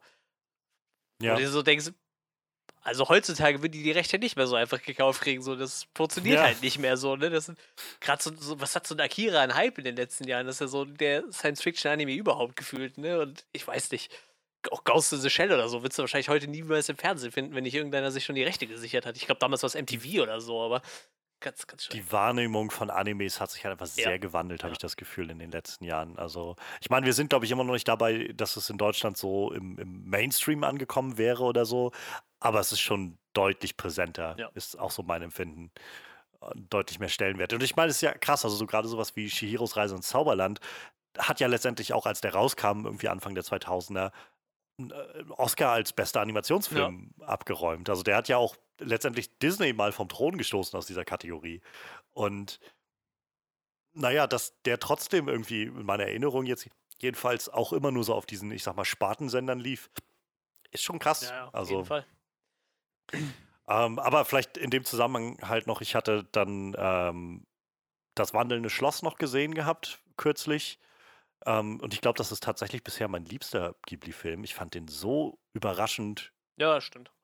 bewegend, so intim irgendwie. Der war so ganz, weiß ich nicht, Chihiros Reise ins Zauberland ist halt so ein Film oder auch Prinzessin Mononoke, die so sehr monumental irgendwie sich anfühlen durch diese riesige Welt und so in jedem Frame findest du irgendwelche abgedrehten fantastischen Wesen und Tiere und Konzepte und so und ähm, das wandelnde Schloss hat zwar auch viele solcher Konzepte und Ideen, aber es fühlt sich, weiß ich nicht, also ich fand, es fühlte sich deutlich intimer an, weil das so mehr auf diese Figuren fixiert ist und viel einfach in diesem Schloss oder diesem, ja, diesem Haus, was da unterwegs ist, irgendwie alles sich abspielt. Und ich fand das ganz, ganz berührend irgendwie. Ich hatte da kaum Erwartungen dran. Und ähm, jetzt habe ich dann in den letzten Tagen nochmal äh, zwei Filme nachgeholt oder angefangen, von denen ich zum Beispiel gar nichts wusste vorher. Die jetzt dann, weil das ist ja das nächste Ding. Es gibt ja so viele Ghibli-Filme. Ja. Also da, da habe ich ja auch gar keine Vorstellung von gehabt. So, also man kennt halt so die großen und da dachte ich halt so, die sollte man mal irgendwann aufholen. Aber wie viele es da mittlerweile gibt und ich glaube, selbst Netflix hat jetzt ja nicht alle im Programm. Ich glaube, so ein paar ja, immer zwei, noch. meine ich, ja. Die also auf jeden Fall der, äh, die, die letzten Glühwürmchen oder wie der heißt, der ist halt auf jeden ja, Fall nicht da. Auch, äh, und ja, nach allem, was ich bisher so gehört und gelesen habe, ist so ein, ja, ähm, wenn du, wenn du mal irgendwann so den, den absoluten Downer haben willst, dann, dann ist das der Film für dich. ähm, aber ich habe dann jetzt, ähm, äh, ich glaube, auf dem Mohnblumenberg heißt der Film, geguckt. Ähm, also im, ich habe jetzt hier gerade meine Letterbox äh, Diary ja. auf From Up on Poppy Hill heißt der hier halt, also auf Mohnblumenberg. Den fand ich auch, also der war jetzt nicht nicht großartig, weiß nicht, überwältigend oder so, aber den fand ich erstaunlich auch so melancholisch irgendwie. Das spielte so in so einer Nachkriegszeit, wo so ähm, Eltern aus dem Krieg nicht wiederkamen, aus dem Koreakrieg und dann ähm, so die Kinder irgendwie damit versucht haben umzugehen. Das fand ich, weiß ich, ich hatte so ganz viele melancholische Momente, wo ich das Gefühl hatte, ja, es ist jetzt nicht sehr spannend, sag ich mal, was hier passiert, aber es ist trotzdem irgendwie bewegend. Und das ist, also gerade im Vergleich zu diesen, ja, zu Mononoke, Chihiro oder auch das wandelnde Schloss oder Totoro oder sowas, war das halt auf einmal so eine sehr geerdete Geschichte. Eben nicht sowas, sowas Fantastisches, sondern sehr, naja, sehr aus dem Leben gegriffen irgendwie. Und das habe ich auch bis dahin noch nicht gesehen gehabt bei denen. Und dann habe ich geguckt, äh, Ocean Waves heißt der Film. Ich glaube, im Deutschen kommt noch der, äh, der Titel ähm, Das Flüstern des Meeres oder so dazu. Das ist aber nicht der Ponyo-Film, oder? Ähm, nee, nee, nee. Der ist von äh, 1993. Ocean Waves, Flüstern des Meeres. Und ah, ja, der war, der war schlecht. Also ich fand den richtig schlecht. So, das war. Der hatte einen schönen Soundtrack, so einen schönen Score, aber das haben die meisten Ghibli-Filme, habe ich das Gefühl. Die komponieren da immer sehr, sehr tolle Sachen. Ich weiß gar nicht, ob die da ähm, immer, weiß ich nicht, äh, ich kenne immer nur so einen großen japanischen Komponisten, das ist dieser Koji Kondo. Äh, ich weiß nicht, wer das ist, der sonst diese, ähm, die, die Ghibli-Sachen macht, keine Ahnung. Oder ob sie immer wieder wechseln oder so. Aber auf jeden Fall finde ich, die haben fast alle irgendwie ganz tolle Soundtracks und Scores. Und der hatte auch einen tollen Score. Aber davon ab waren das alles so, so unsympathische Figuren. So eine weiß ich nicht, banale und nichtssagende Geschichte. Und ich dachte halt noch so immer die erste Hälfte über, ja, das, das ist ja schon mal nicht, also die Prämisse ist vielleicht einigermaßen okay und könnte irgendwo hinführen, aber ich bin so gedanklich völlig ausgestiegen in der zweiten Hälfte und ich habe so gemerkt, in der, ich, ich, ich, dieser Film könnte mir gerade nicht egaler sein und das finde ich immer ein ganz, ganz schlechtes Zeichen, wenn ich so an den Punkt komme. Ich so merke, ich steige hier gerade völlig aus. Und der ist nicht mal lang, der geht knapp 80, nee, 70 Minuten geht der Film. Also der, also, ähm, der, der Regisseur heißt Joe Hisaishi. Der macht fast alle, also der hat auf jeden Fall fast alle Hayao Miyazaki-Filme gemacht. Also ich sag mal, der Großteil der guten Ghibli-Filme. Also halt, wenn du dir das mal anguckst, auch gerade, weil du so erzählt hast, ja, der war gut, der war nicht so gut. Also fast alles, wo du gesagt hast, ist gut, ist fast alles von Hayao Miyazaki, ne? Das ist ja so der hm, Man. Ja, das ist. Oder auch so ein ganz krasser, äh, wie nennt man das? Also der, der, ist total vielseitig irgendwie so, ne? Ich weiß nicht, ob du Ponyo schon gesehen hast. P nee, bin Ponyo ist halt ein Straight-Up-Film für kleine Kinder so, ne? Und dann hat der aber auch, äh, weiß ich nicht, Prinzessin Mononoke gemacht, so, ne? Oder Shihiro, oder wie der Wind sich hebt. So, der hat halt alles Mögliche gemacht. So, und wie gesagt, das ist, glaube ich, so der, der Standard Ghibli-Film ist wahrscheinlich so, die ganzen Miyazaki-Filme. Ja. Also der von, von Flüstern des Meeres, Ocean Waves, das, der, der wurde von Tomomi ja. Mo Mochizuki, Mochizuki gemacht. Ähm, und die Aussprache, ähm, wo ich hier gerade so mal gucke, also der scheint einfach viel Fernsehen auch zu mhm. machen. Mhm. Also ähm, Ranma ein Halb hat er wohl so einige Folgen gemacht, wenn ich das hier richtig sehe. Ähm, ganz viele, ja, auf jeden Fall Animes würde ich immer raten. Ähm, ja, wie gesagt, ich fand den nicht sehr gut und ich glaube, der ist auch generell jetzt nicht so nicht so gut angekommen oder kommt nicht so gut an bei bei Ghibli-Fans. Ist einfach so ein sehr, sehr platter Film irgendwie, um so eine, so eine Highschool-Romanze irgendwie, aber auch nicht so wirklich Romanze, weil diese beiden Figuren sind einfach so, so unsympathisch und der Konflikt, der da im Raum steht, ist irgendwie überhaupt nicht greifbar und fühlt sich nicht an wie so ein echter Konflikt. Dann, keine Ahnung, also ich fand den echt, echt mager. So. Und gerade für so einen Film, der 70 Minuten geht. Also es sind so ein paar Ghibli-Filme, die gar nicht so lang sind. Mhm die gehen halt dann so 70, 80 Minuten. Und das finde ich auch mal ganz nett, einfach so einen Film mal zu gucken, wo du dann nicht drei Stunden mit zu tun hast oder so. Ähm, aber gerade wenn so ein Film von 70 Minuten dann irgendwann, wo du da schon merkst, so, wow, dieses Pacing ist so, oder der Film ist einfach so langweilig, ob es jetzt das Pacing ist oder was auch immer, und ich steige hier gerade aus, dann, dann weiß ich nicht. So, es gibt Game of Thrones Folgen, die länger hm. sind als das. Also. Ja, wie gesagt, also ich, ja. ich glaube, also wenn man mit Ghibli anfängt, sollte man sich erstmal in den Miyazaki-Film hochhangeln. Wenn man mal was ganz äh, düsteres Bock hat, dann sollte man die letzten Glühwürmchen gucken, so glaube ich. Das sind so. ja. Man muss halt sagen, Miyazaki ist mittlerweile halt auch, der wird nächstes Jahr 80 so, ne? Der hat doch seit 2013 keinen Film mehr gemacht, aber ich glaube, das ist so das, was Ghibli ausmacht. Und man muss halt auch sagen, so, seit Disney halt den, den, den, ich sag mal, den klassischen Zeichentrickpfad komplett ver verlassen hat, äh, ist so Ghibli das Einzige, wo du vielleicht noch so drauf bauen kannst in die Richtung, habe ich so das Gefühl, ne? Weil so wirklich große ja. Studios, die noch richtige Zeichentrick machen. Obwohl sie ja, es gab gerade vor ein paar Wochen die ersten, das erste Bild, dass der nächste Ghibli-Film, den sie machen, wird wohl auch der allererste hm, 3D-animierte Ghibli-Film, wo die Reaktionen auch nicht sehr gut waren im Netz, habe ich das Gefühl gehabt. Also ähm, mal unabhängig von davon, dass einfach wie sie bisher Filme gemacht haben in diesem 2D-Animationsstil sehr, sehr markant ist, finde ich. Ähm, war vor allem das Problem, dass dieser 3D-Animationsstil, den sie halt wählen, ist halt sehr, naja, sehr japanisch, würde ich sagen. Also es ist halt nicht dieser, weiß ich nicht, Pixar oder DreamWorks oder sowas. Ach, das Standard. ist auch, mir fällt gerade ein, das ist wieder ein, äh, ist auch ein äh, Hayao Miyazaki-Film, ne? Also der macht nochmal einen. Ist sehr ja. gut möglich, ja. Ähm, und also ich will gar nicht sagen, dass das schlecht ist, wie das gemacht wird, aber es ist halt sehr, sehr anders von, finde ich, von dem 3D-Animationsstil, den, den wir so kennen und der mittlerweile halt weit, ähm, weit verbreitet ist. Und dadurch wirkt das halt so ein bisschen, weiß ich nicht, aus der Zeit gefallen, habe ich das ja, ich Gefühl. Ich sehe gerade ein paar Bilder davon. Aya and the ja, Witch genau. heißt der, glaube ich. Und so, das sagt jetzt ja nichts über die Story aus, die kann ja trotzdem ja. sehr interessant sein, aber weiß nicht, es sieht für mich, finde ich, aus wie halt aus einem Videospiel.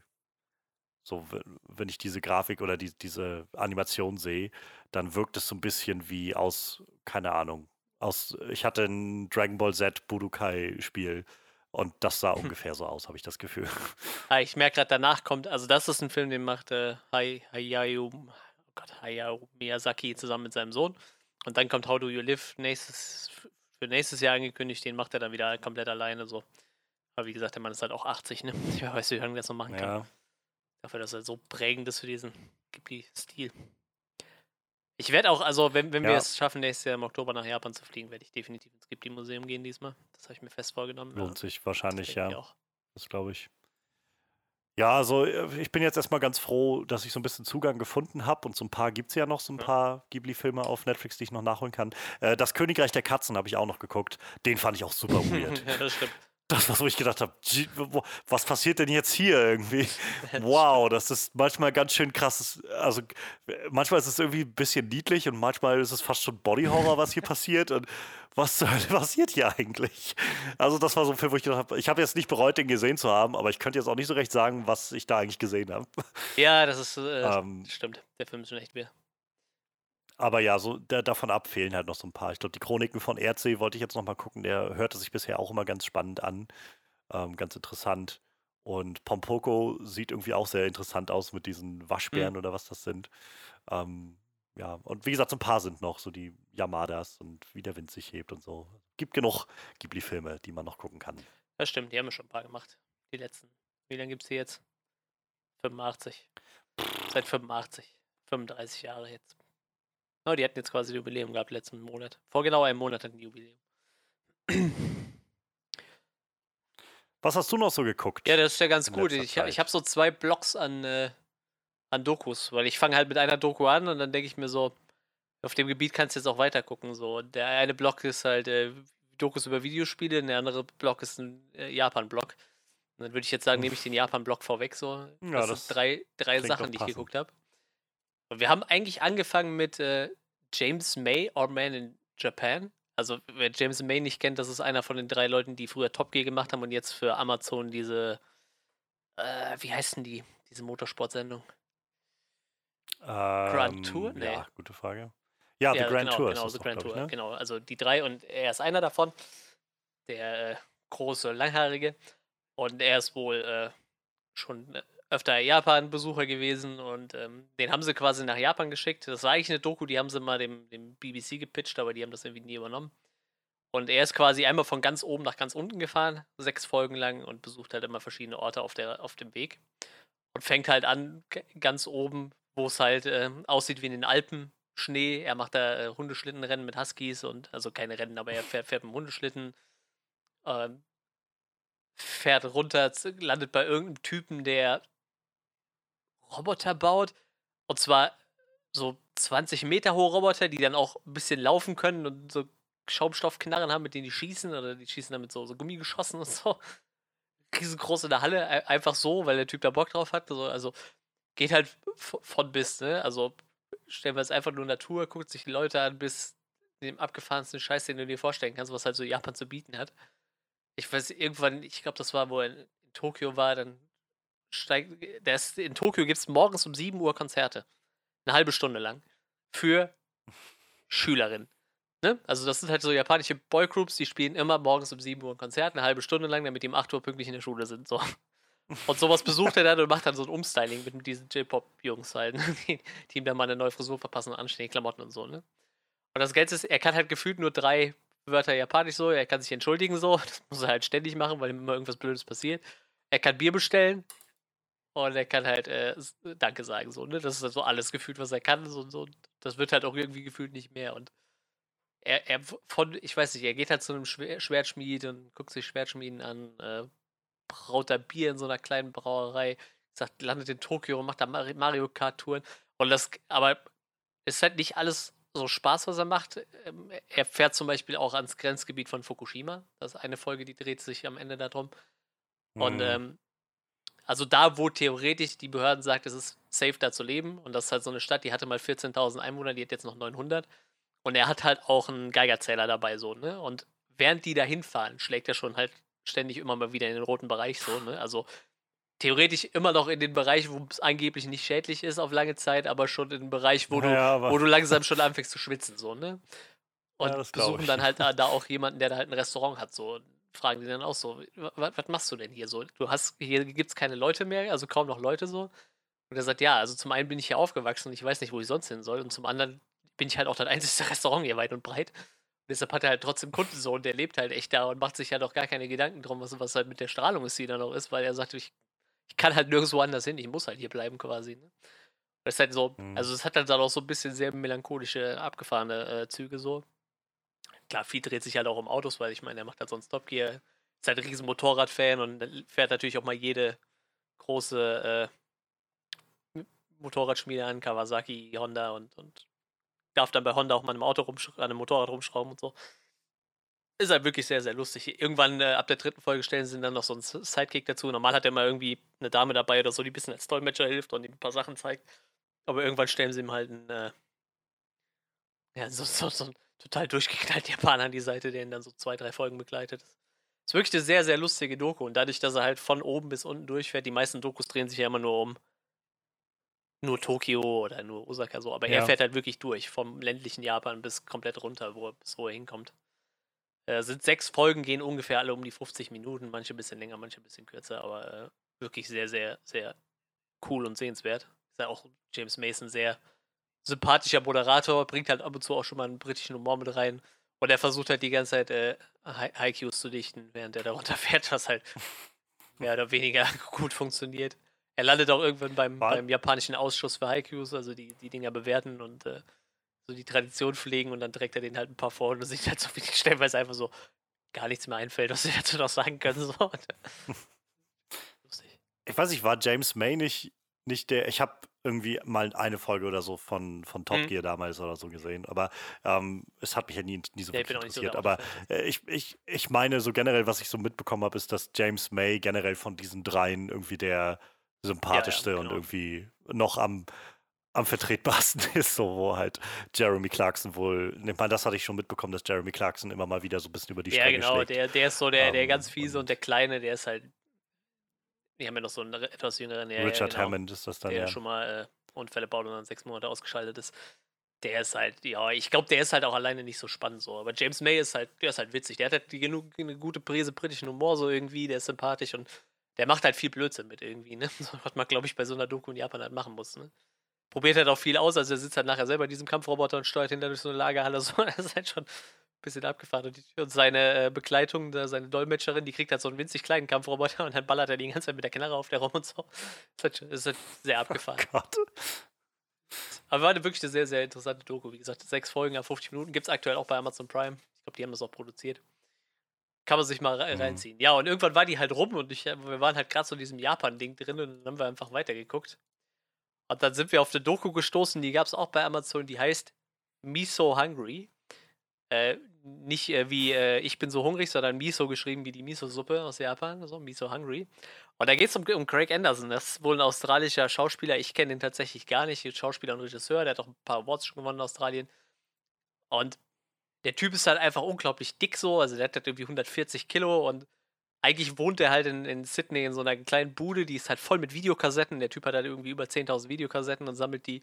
Und er sitzt halt einfach und, und schneidet halt die ganze Zeit einfach Projekte, wenn er nicht gerade irgendwo am Set ist und was dreht oder was aufnimmt. Sitzt halt immer nur vom Schneidetisch und schneidet. Und er hm. sagt halt, ich habe halt so einen bescheuerten Lebensrhythmus, so ich fresse eigentlich nur McDonalds oder Pizza so, weil meistens ist er halt nachts, weil er irgendwie tagsüber pennt und dann irgendwie so, wie das halt so bei so selbstständig arbeitenden Leuten öfter ist, so die irgendwie viel zu Hause am Computer arbeiten ja. können. Und wie gesagt, ähm, er ist dann halt mal zu einem Arzt gegangen und hat sich mal richtig durchchecken lassen, so dem alle Leberwerte natürlich komplett hinüber. Äh, sein biologisches Alter war bei 68, der Kerl war zu dem Zeitpunkt von der Doku 38, Boah. so, ne? Also, ähm, wie gesagt, Cholesterinwerte, alles jenseits von Gut und Böse. Sich das halt so vorstellen kann. Und er ist dann hergegangen und hat er gesagt, so, wo sind die Leute einfach am gesündesten so, ne? Und es kam halt raus, so in Japan ist halt nirgendwo auf der Welt ist die Krebsrate so niedrig wie in, Japan und äh, allgemein im asiatischen Raum ist halt auch die, die Herzinfarktrate super niedrig, so, wo er halt sehr stark für gefährdet ist, weil 138 Kilo auf, mhm. weiß ich, 1,80 Meter oder weiter hat. Also ist er, hat er gesagt, so, ich ziehe das jetzt durch, ich gehe jetzt erstmal für vier Wochen nach Japan. Ist dann einfach nach Japan, hat sich dann ein kleines Bungalow gemietet und ähm, lebt halt von jetzt auf gleich einfach ähm, japanisch so, ne? Er, er, kocht nur noch japanisch, er isst nur noch japanisch, er trinkt nur noch grünen Tee, kein, kein Zuckergetränke mehr, gar nichts. Und bringt sich halt se so selber das Kochen bei und, und äh, geht halt viel mit, mit Japanern mit und, und lässt sich von denen halt irgendwie in allem Möglichen unterrichten. Ne? Unter anderem geht er halt auch mal mit einem Businessman mit so einem Tag, der einfach alle seine Termine zu Fuß absolviert.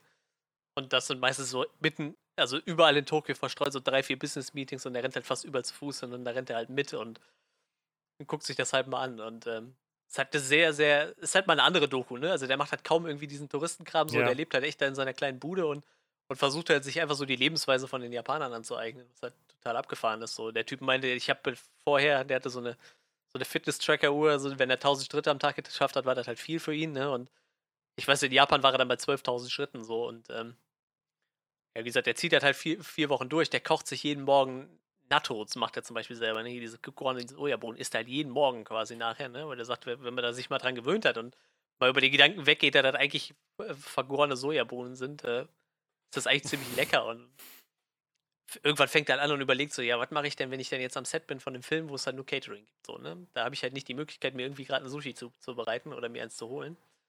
Und dann kommt er halt auf Bento-Boxen, dann geht er halt zu so einer japanischen Familie und die Frau erklärt ihm halt morgens, wie sie Bento-Boxen für ihre Kinder und ihren Mann zubereitet und dann lernt er halt dieses Bento-Boxen kochen. Ja, das Ende vom Lied ist, er macht das halt vier Wochen und zieht das dann zu Hause weiter durch und nach zwölf Wochen testen sie dann nochmal.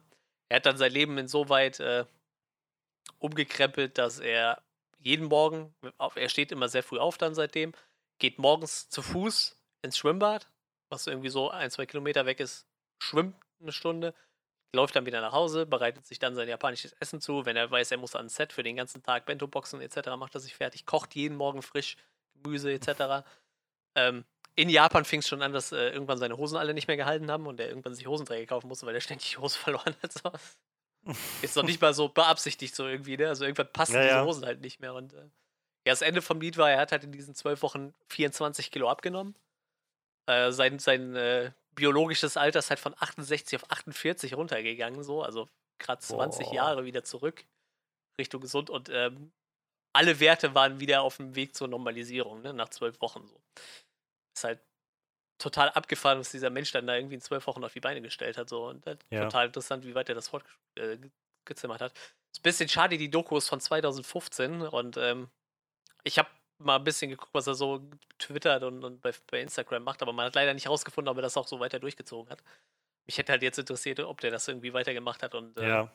Ja. diesen Lebensstil so fortgefahren hat. So. Aber war, war schon interessant. Wie gesagt, das ist auch mal so ein komplett. Also, wir hatten halt überhaupt keine Ahnung, was wir uns da für eine Doku angucken. Das war halt so, so blind Sepp auf, auf Amazon halt. Ne? Einfach Japan eingegeben und geguckt, was kam. Da kam halt die raus. Aber äh, total spannend. Dieser Typ ist halt äh, irgendwie so ein lustiger dicker Dude irgendwie, ne? Ich meine, der macht halt so viel, viel Comedy-Krams in, in, Australien scheinbar und es ist halt schon interessant, wie der so sein Leben umkrempelt, dann mit der Hilfe von dem gesunden Lebensstil der ja. Japaner so, ne? Das wäre so die zweite Doku, die ich gesehen habe, die kann ich auf jeden Fall empfehlen. Und dann haben wir noch eine Doku gesehen, die fand ich ehrlich gesagt nicht so spannend. Die ist auf eine andere Weise irgendwie ein bisschen faszinierend. Ähm, die hieß Big in Japan. Da geht es darum, da sind halt auch drei Australier. Irgendwie haben Australier so ein Fable für Japan scheinbar. Und ähm, ich finde halt raus, dass in Japan halt die wirsten Charaktere an Leuten irgendwie total bekannt werden, ne? Und irgendwie so einen riesen Bekanntheitsgrad aufbauen können. Ähm, und sie versuchen, wollen dann einen von ihren Kumpels, das ist halt so ein ganz dürrer Typ, so, so total knochiges Gesicht, irgendwie mit Brille und, und irgendwie so zerzausten Haaren und wollen halt gucken, ob sie den irgendwie in, in Japan das schaffen, dass der berühmt wird, so, ne? Auf welchem Weg auch immer. Und über die Tour ähm, lernen sie dann viele abgefahrene Leute in Japan kennen. Da gibt es einen Kerl, der heißt Bob Sapp, der war früher äh, MMA-Kämpfer und ist mittlerweile in Japan eine Werbeikone und er weiß halt selber eigentlich nicht, wie das passiert ist. Ne? Ist halt einfach so ein, so ein zwei Meter großer, richtig breit gebauter, schwarzer Typ, so, der einfach in Japan Werbung für alles Mögliche macht, irgendwie über 100 Werbespots gemacht hat oder so. Ähm, unter anderem haben sie dann noch Lady Beard dabei, der für ein paar Folgen dabei ist. Hier dieser ähm, mhm. Wrestler, der sich immer als Frau verkleidet und dann auch in Metalbands singt und so. Und äh, eine, ich weiß nicht, Amerikanerin oder so, die in so einer Idol Group äh, landet und so ein bisschen von ihrem Leben da erzählt.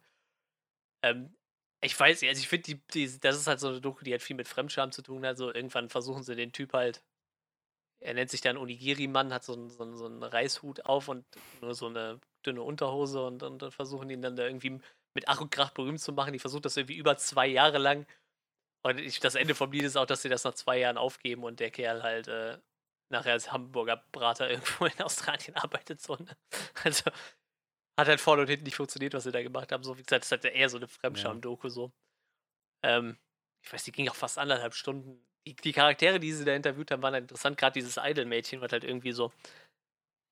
Also, sie redet halt nicht so wirklich von den Schattenseiten so, aber sie zeigen schon die Schattenseiten von diesem Idol-Business, so dass sie halt ständig irgendwie so Bademoden-Shootings hat für so schmierige kleine Klatschblätter und so. Was mm. halt, mhm. ich meine, die, die ist über 18 so, aber wo du schon so merkst, Alter, du ja, weißt halt, dass. Will man jetzt ja vielleicht ja, trotzdem du weißt halt so, was das Klientel ist von Leuten, die das halt kaufen halt, ne? Und sie meint da so, ja, für mich ist das halt irgendwie normal so, gehört halt irgendwie dazu, aber du merkst schon, das ist ein ganz, ganz schräges, ja. schräges Genre oder dieses Idol-Ding. Ja, das hört man ja immer wieder, dass diese, diese Idol-Welt überhaupt.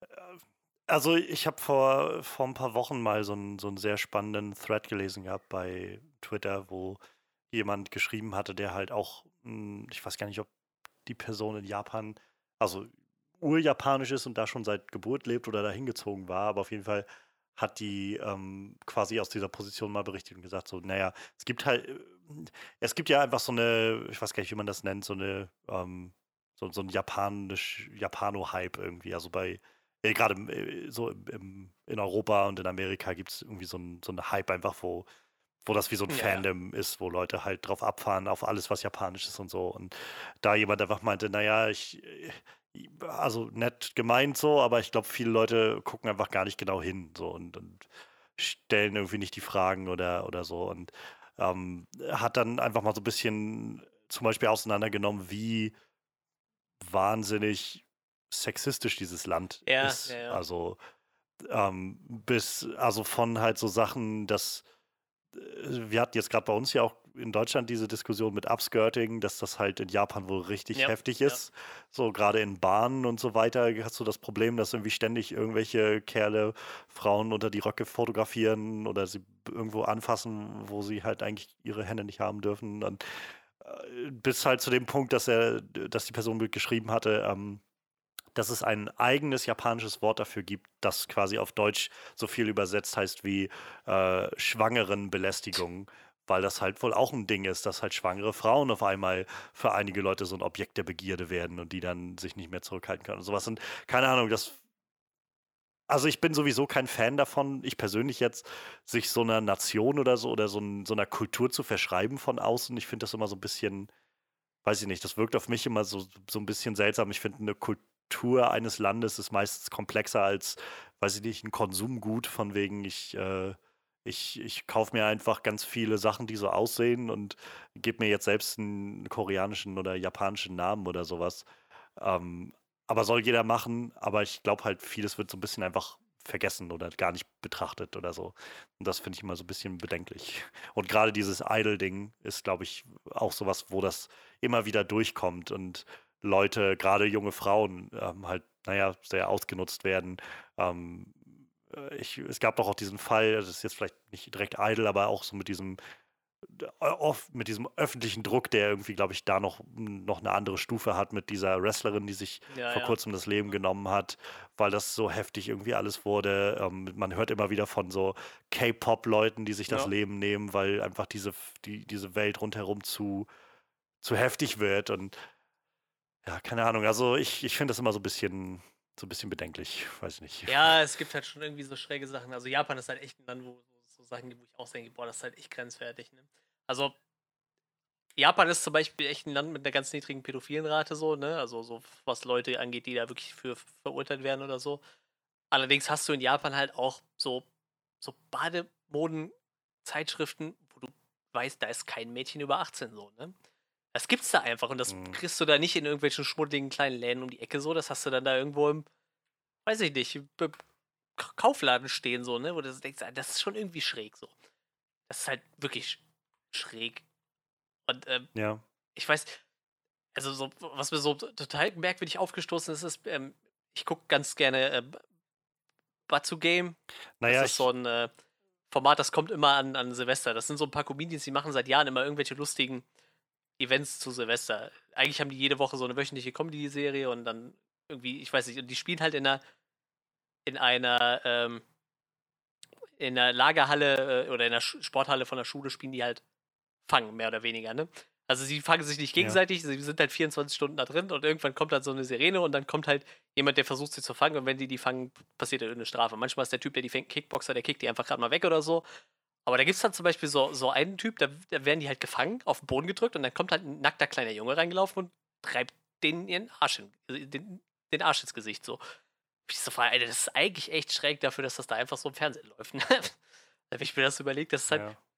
ich weiß nicht, also die haben da schon irgendwie so merkwürdige andere Humor- und Moralvorstellungen, habe ich so das Gefühl, die für uns vielleicht nicht immer. Also ich, wo du jetzt gerade meintest, dass es halt in Japan so eine so ein niedriges niedrige Pädophilen, ja. Pädophiliequote gibt. Das ist wahrscheinlich auch nicht verwunderlich, wenn du halt ähm, das Age of Consent, also die Mündigkeitsgrenze sozusagen bei 13 Jahren. Ja, okay, Jahren ja, hast. gut, das macht natürlich auch sein, ja, so, das stimmt schon. Wenn, also alles, was jünger ist als 13 Jahre, fällt dann in den Bereich, wo es dann auf einmal um Vergewaltigung und, und sowas geht, also um Pädophilie, äh, ja, also Vergewaltigung ja, ja. von Minderjährigen quasi. Ähm, dann ja, ab 13 scheint das in Japan legal eingeschätzt zu sein, dass Leute dann, also dass Kinder im Prinzip ähm, ja, ne?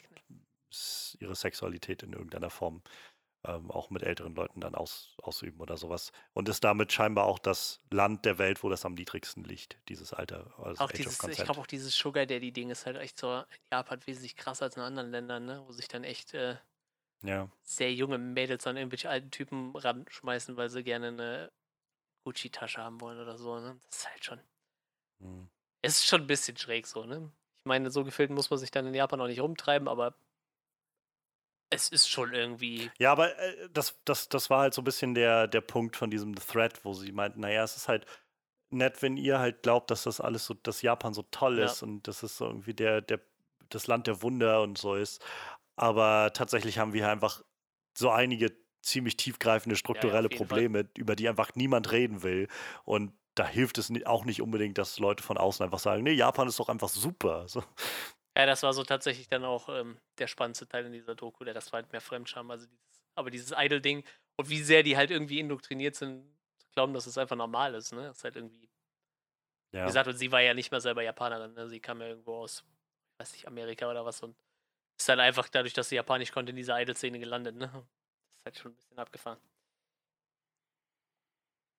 Krass. Ja, das war der Teil äh, Japan-Dokus. Ich habe gleich noch einen Teil über Videospiel-Dokus, aber jetzt darfst du noch mal gerne was erzählen. Ja, ich habe auch noch quasi, also einen, einen Part hätte ich jetzt noch einmal so, so einen Schub an, an Sachen, die ich geguckt habe, wo ich noch was sagen wollte. Ähm, wo wir jetzt gerade schon die Stimmung so ein bisschen down hatten, äh, füge ich es jedenfalls noch mal kurz an. Ähm, ich habe zum ersten Mal vor äh, knapp eineinhalb Wochen oder so, zum ersten Mal in meinem Leben äh, Schindlers Liste mhm. geguckt. Und ähm, es war halt immer so ein Film, also ich meine, ich, war, ich wusste, worum es irgendwie in Schindlers Liste geht, so im Kern. Die Geschichte einfach ist ja nur auch, auch nach einer wahren Begebenheit, ähm, war mir jetzt bekannt. Ähm, und ich wusste halt auch deswegen, ich glaube, dass, also das ist halt so ein Film, den ich nicht einfach so gucken kann. Also das, das geht halt nicht einfach mal mit, ähm, ja gut, wir, wir machen uns einfach mal einen schönen Abend und schmeißen mal irgendeinen Film an und dann schauen wir mal, was dann kommt oder so. Sondern, naja, das ist halt ein Film, wo ich weiß, ich muss dafür mental in der Verfassung für sein, mich auf Darstellungen vom Holocaust, von, äh, von Menschenmorden, von Verfolgung, ähm, auf sowas alles einzulassen. Und ich habe das irgendwie lange, also lange, lange immer so das Gefühl gehabt, ich bin da gerade nicht bereit für und das ist gerade nicht die richtige, Zeit oder es war halt nicht greifbar oder so. Und letztendlich war es dann jetzt ähm, von auch vor zwei, drei Wochen oder so, dass Netflix Schindlers Liste ins, äh, ins Programm genommen hat. Und dann hatte ich äh, einen Abend das Gefühl, wo ich gemerkt habe, ich glaube, naja, bereiter werde ich dafür nicht. Also das, das ist, glaube ich, die, die beste Verfassung, in der ich sein kann, um mich äh, dieser, diesem Film mal anzunehmen. Und ja, was soll ich, also was soll ich sagen? Es ist halt es ist halt ein absolut äh, zermürbendes, ähm, emotional zerschmetterndes Erlebnis, also diesen Film zu gucken. Denn, naja, also Steven Spielberg schafft es halt, so diese Grausamkeit einzufangen, diese Brutalität, diese Entmenschlichung, die da stattfindet und vor allem den, den Finger halt drauf zu zeigen. Also der Film ist ja auch recht lang, ich meine, äh, Schindlers Liste geht ungefähr drei Stunden 15 Minuten, sowas in dem Dreh. Und ähm, die, ich sag mal an sich, die Geschichte, die stattfindet, ist das reine Narrativ sozusagen, wäre jetzt nicht so lang. Aber der Film nimmt halt immer wieder die Zeit und ja, hält drauf und stellt dar, wie sich Dinge entwickelt haben. Und äh, auch wenn Oskar Schindler dann nicht eine zentrale Rolle spielt gerade, bleibt der Film halt an den jüdischen Bewohnern der Ghettos, wie sie auf einmal vertrieben werden und ins KZ gebracht werden oder wie sie von da aus, ja, wie sie im KZ leben und, und hält da immer wieder drauf, wie sich da die Lebensumstände ändern und wie sie, wie sie da aussortiert werden und begutachtet werden von den Nazis und wie Leute einfach willkürlich erschossen werden. Und im weiteren Verlauf dann auch, wie sie, ja, wie sie einfach, naja, dann abtransportiert werden und wie, wie Leichenberge verbrannt werden und wie, also eine der, der, der ganze Film ist halt voll mit so richtig markerschütternden Momenten, aber ich weiß, einer der, einer der krassesten fand ich war, ähm, oder das, der erste, wo ich so richtig ins Mark erschüttert wurde, war, als äh, Oskar Schindler und ähm, ich weiß gar nicht, ob noch wer dabei war, aber auf jeden Fall, wo er in äh, Richtung des KZs gegangen ist, um ähm, zu schauen, was da los ist und auf einmal es in Anführungszeichen schneite und naja, relativ, also das, das Ding ist ja, dass man weiß, also man weiß ja, was da passiert ist und man kann sich das alles sehr gut vorstellen und dann braucht es nicht immer erst die Erklärung, man weiß immer schon, was kommt und wenn Oskar Schindler auf das KZ zugeht und es schneit auf einmal, weiß man eigentlich sofort, das ist Asche, die auf ihn niederregnet. Und dann kommt halt die, also die in Anführungszeichen Auflösung oder halt die Bestätigung, es ist einfach dieser eine Schlot, der da Asche spuckt die ganze Zeit und dieser riesige Haufen an, äh, an, an Menschen und an, an Gegenständen und alles, was die Nazis da jetzt verbrennen, was da Asche wirft. Und, und da, diese Vorstellung, dass da jemand durch menschliche Asche läuft, ist, also das war sowas Markerschütterndes für mich. Ähm, und das ist halt nicht der einzige Moment. Also der Film ist halt voll von solchen Momenten, die einen immer wieder ins Mark treffen. Es gibt eine sehr, sehr ja, grausige Darstellung oder einen grausigen, Anführungszeichen, spannenden Moment, wo das Ganze zuläuft auf ähm, ein, eine Duschkabine in Auschwitz. Und äh, ich weiß nicht, wann ich das letzte Mal so im, es ist so schwer, das irgendwie in Worte zu fassen, so, aber so angewidert irgendwie war.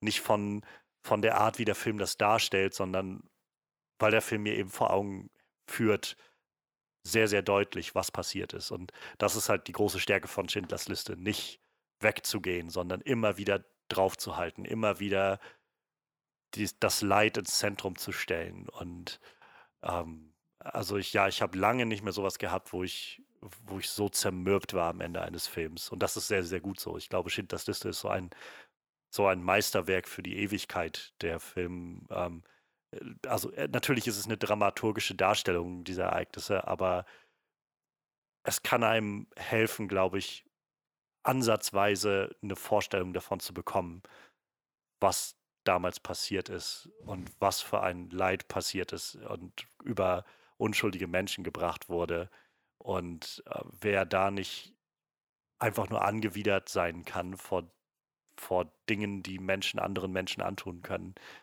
Ganz, ganz unverhohlen.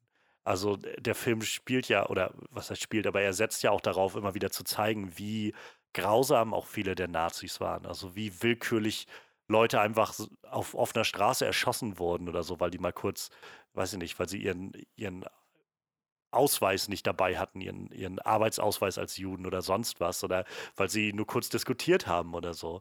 Und der ähm, Ralph Fiennes spielt auch mit, der spielt halt eine, einen KZ-Oberaufseher äh, oder was das da ist, der ab und an einfach das, so, ein, so, so ein Scharfschützengewehr nimmt und sich da auf seinen Balkon setzt und willkürlich Leute erschießt, die da im, im KZ sind. Und keine Ahnung, es ist halt einfach, es ist einfach ein Meisterwerk, was einem, wie gesagt, vor Augen führt, was Menschen anderen Menschen antun können. Ich äh, war, wir hatten in der 11. Klasse n, eine Klassenfahrt gemacht und waren in Krakau und haben dann auch einen Ausflug nach Auschwitz gemacht. Ich wollte gerade fragen, ob du mal in so einem KZ oder sowas warst. Ja, ja, wir waren halt Auschwitz-Birkenau. Also wir waren erst in Auschwitz und danach nochmal nach Birkenau.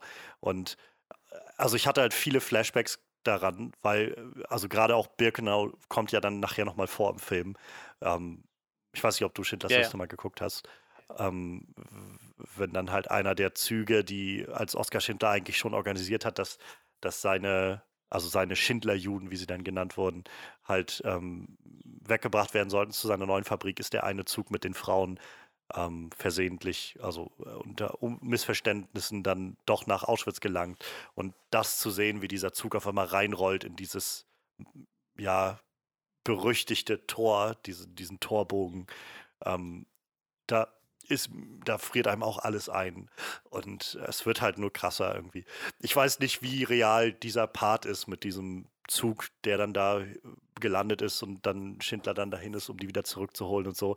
Das kann ich, also ich habe nicht nachgelesen, ob das tatsächlich passiert ist oder ob das als dramaturgisches Element eingebaut wurde. Aber es spielt auch eigentlich keine Rolle, denn der Film, wie gesagt, geht so hart auf diese tatsächlichen Gegenständlichkeiten ein, die passiert sind.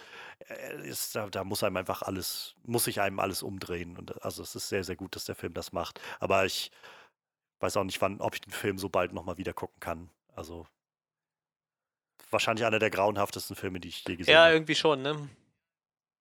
Vor allem, das ist halt immer so, wenn du einfach nur die ganze Zeit drüber nachdenkst, so, das ist jetzt keine Fiktion, die du hier guckst, das ist einfach nur ja. ein Film über ein Ereignis, Ganz was genau. da passiert ist.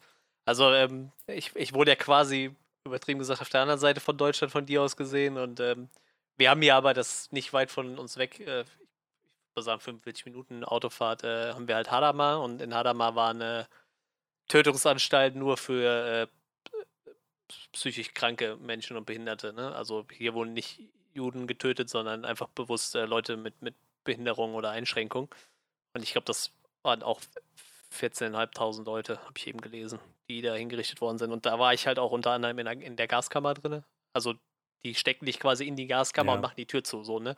Ja. Und äh, auch wenn du weißt, da ist halt schon seit, seit 60 Jahren nichts mehr oder noch länger. Ich ich weiß nicht mehr, wann wir da waren, war ja noch in der Schulzeit, wird dann 60 Jahre her gewesen sein.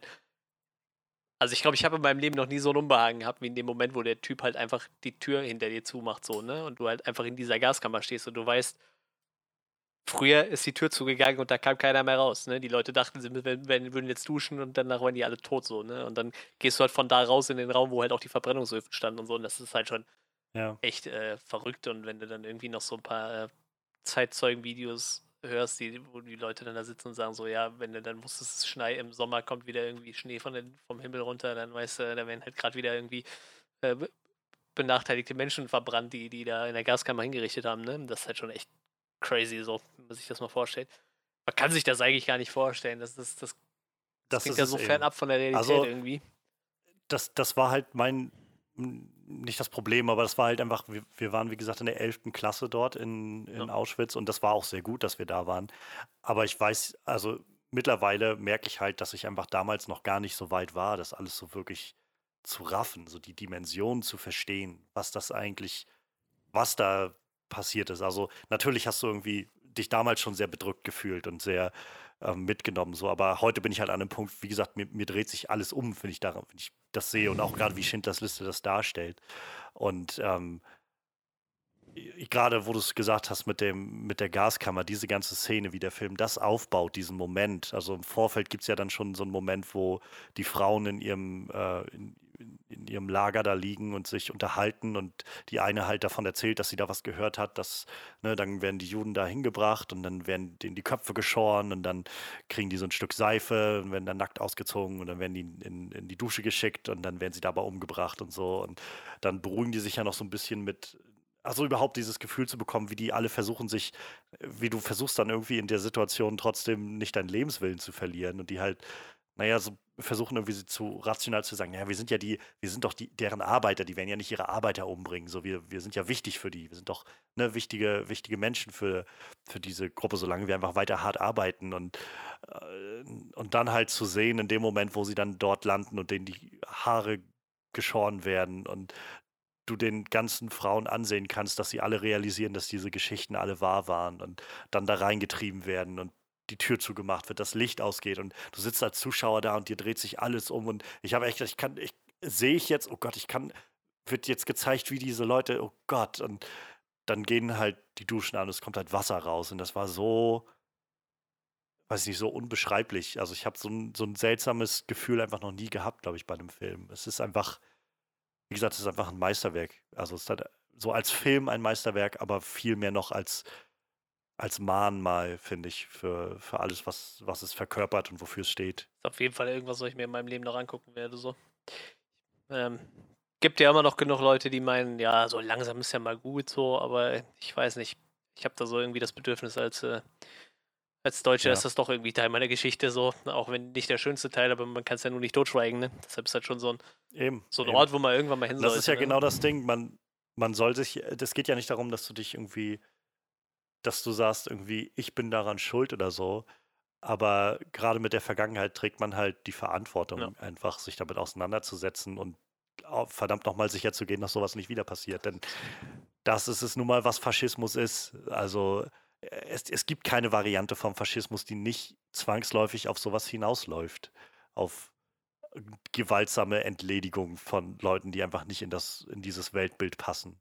Und ähm, das, äh, wir leben in so einer Zeit, wo gerade so viele neue rechte Strömungen stark werden, wo ich das Gefühl habe, gerade als ich Schindlers Liste gesehen habe, dachte ich so, meine Fresse, das kann doch nicht. Wie, jeder sollte sich diesen Film angucken müssen, der anfängt, irgendwie solche, solche Scheiße ja. zu machen und zu denken. Und ja, ja, also wie gesagt, Schindlers Liste. Ich meine, ich denke mal, der Großteil der Leute wird das schon, wird den Film schon gesehen haben. Aber ich, ich fand es einfach nur ganz, ganz krass. Ich meine auch damals gelesen zu haben, also schon mal irgendwann im Vorfeld gelesen zu haben, dass äh, Spielberg auch kein, kein Geld genommen hat für diesen Film, also kein Gehalt genommen hat sozusagen. Der hat ihn quasi umsonst oder, oder ja, gratis, wie auch immer, wie man das jetzt nennen will, gedreht, weil der das, glaube ich, auch nicht. Hat er, äh, hat er jüdische Wurzeln? Bin ich gerade so überlegen. Ich glaube, ich glaube ja. Ich habe es auch im Kopf, aber ich bin mir auch nicht sicher. Mir ist, mir ist so. Vermutlich. Ich kann es mir fast vorstellen. Ja, also es, es macht Sinn, aber ähm, ja, es ist auf jeden Fall ähm, es ist halt auch wie, äh, mal vielleicht, um auf diese filmische Ebene nochmal kurz zu kommen, es ist halt krass, dass, ähm, äh, also man, man sagt ja gerne, irgendwie Spielberg ist so dieser Magier der kindlichen, ähm, kindlichen, des kindlichen Zaubers, so dass man irgendwie wie in Jurassic Park oder so ähm, oder E.T. oder so, du wirst so mitgerissen und wieder kriegst dieses kindliche Gefühl von aufgeregt sein und wow, diese Welt neu entdecken und so. Ähm, letztendlich ich glaube, für mein Empfinden war er deshalb wahrscheinlich auch die richtige Wahl für Ready Player One, weil er da noch das meiste rausholen konnte. Ähm, aber man, naja, nicht vergisst, aber, aber weiß ich nicht, dahinter steht halt auch jemand, der diese, diese wahrhaft dramatischen Noten so unglaublich gut ausspielen kann. Und also sowas wie Schindlers Liste ist halt einfach, so, weiß ich nicht, das, das Meisterwerk der Meisterwerk, was das angeht. Also, ähm, und ja, ich sehe gerade, also er, er ist Kind jüdischer Eltern, also hat jüdische. Habe ich mir fast gedacht. Wurzeln.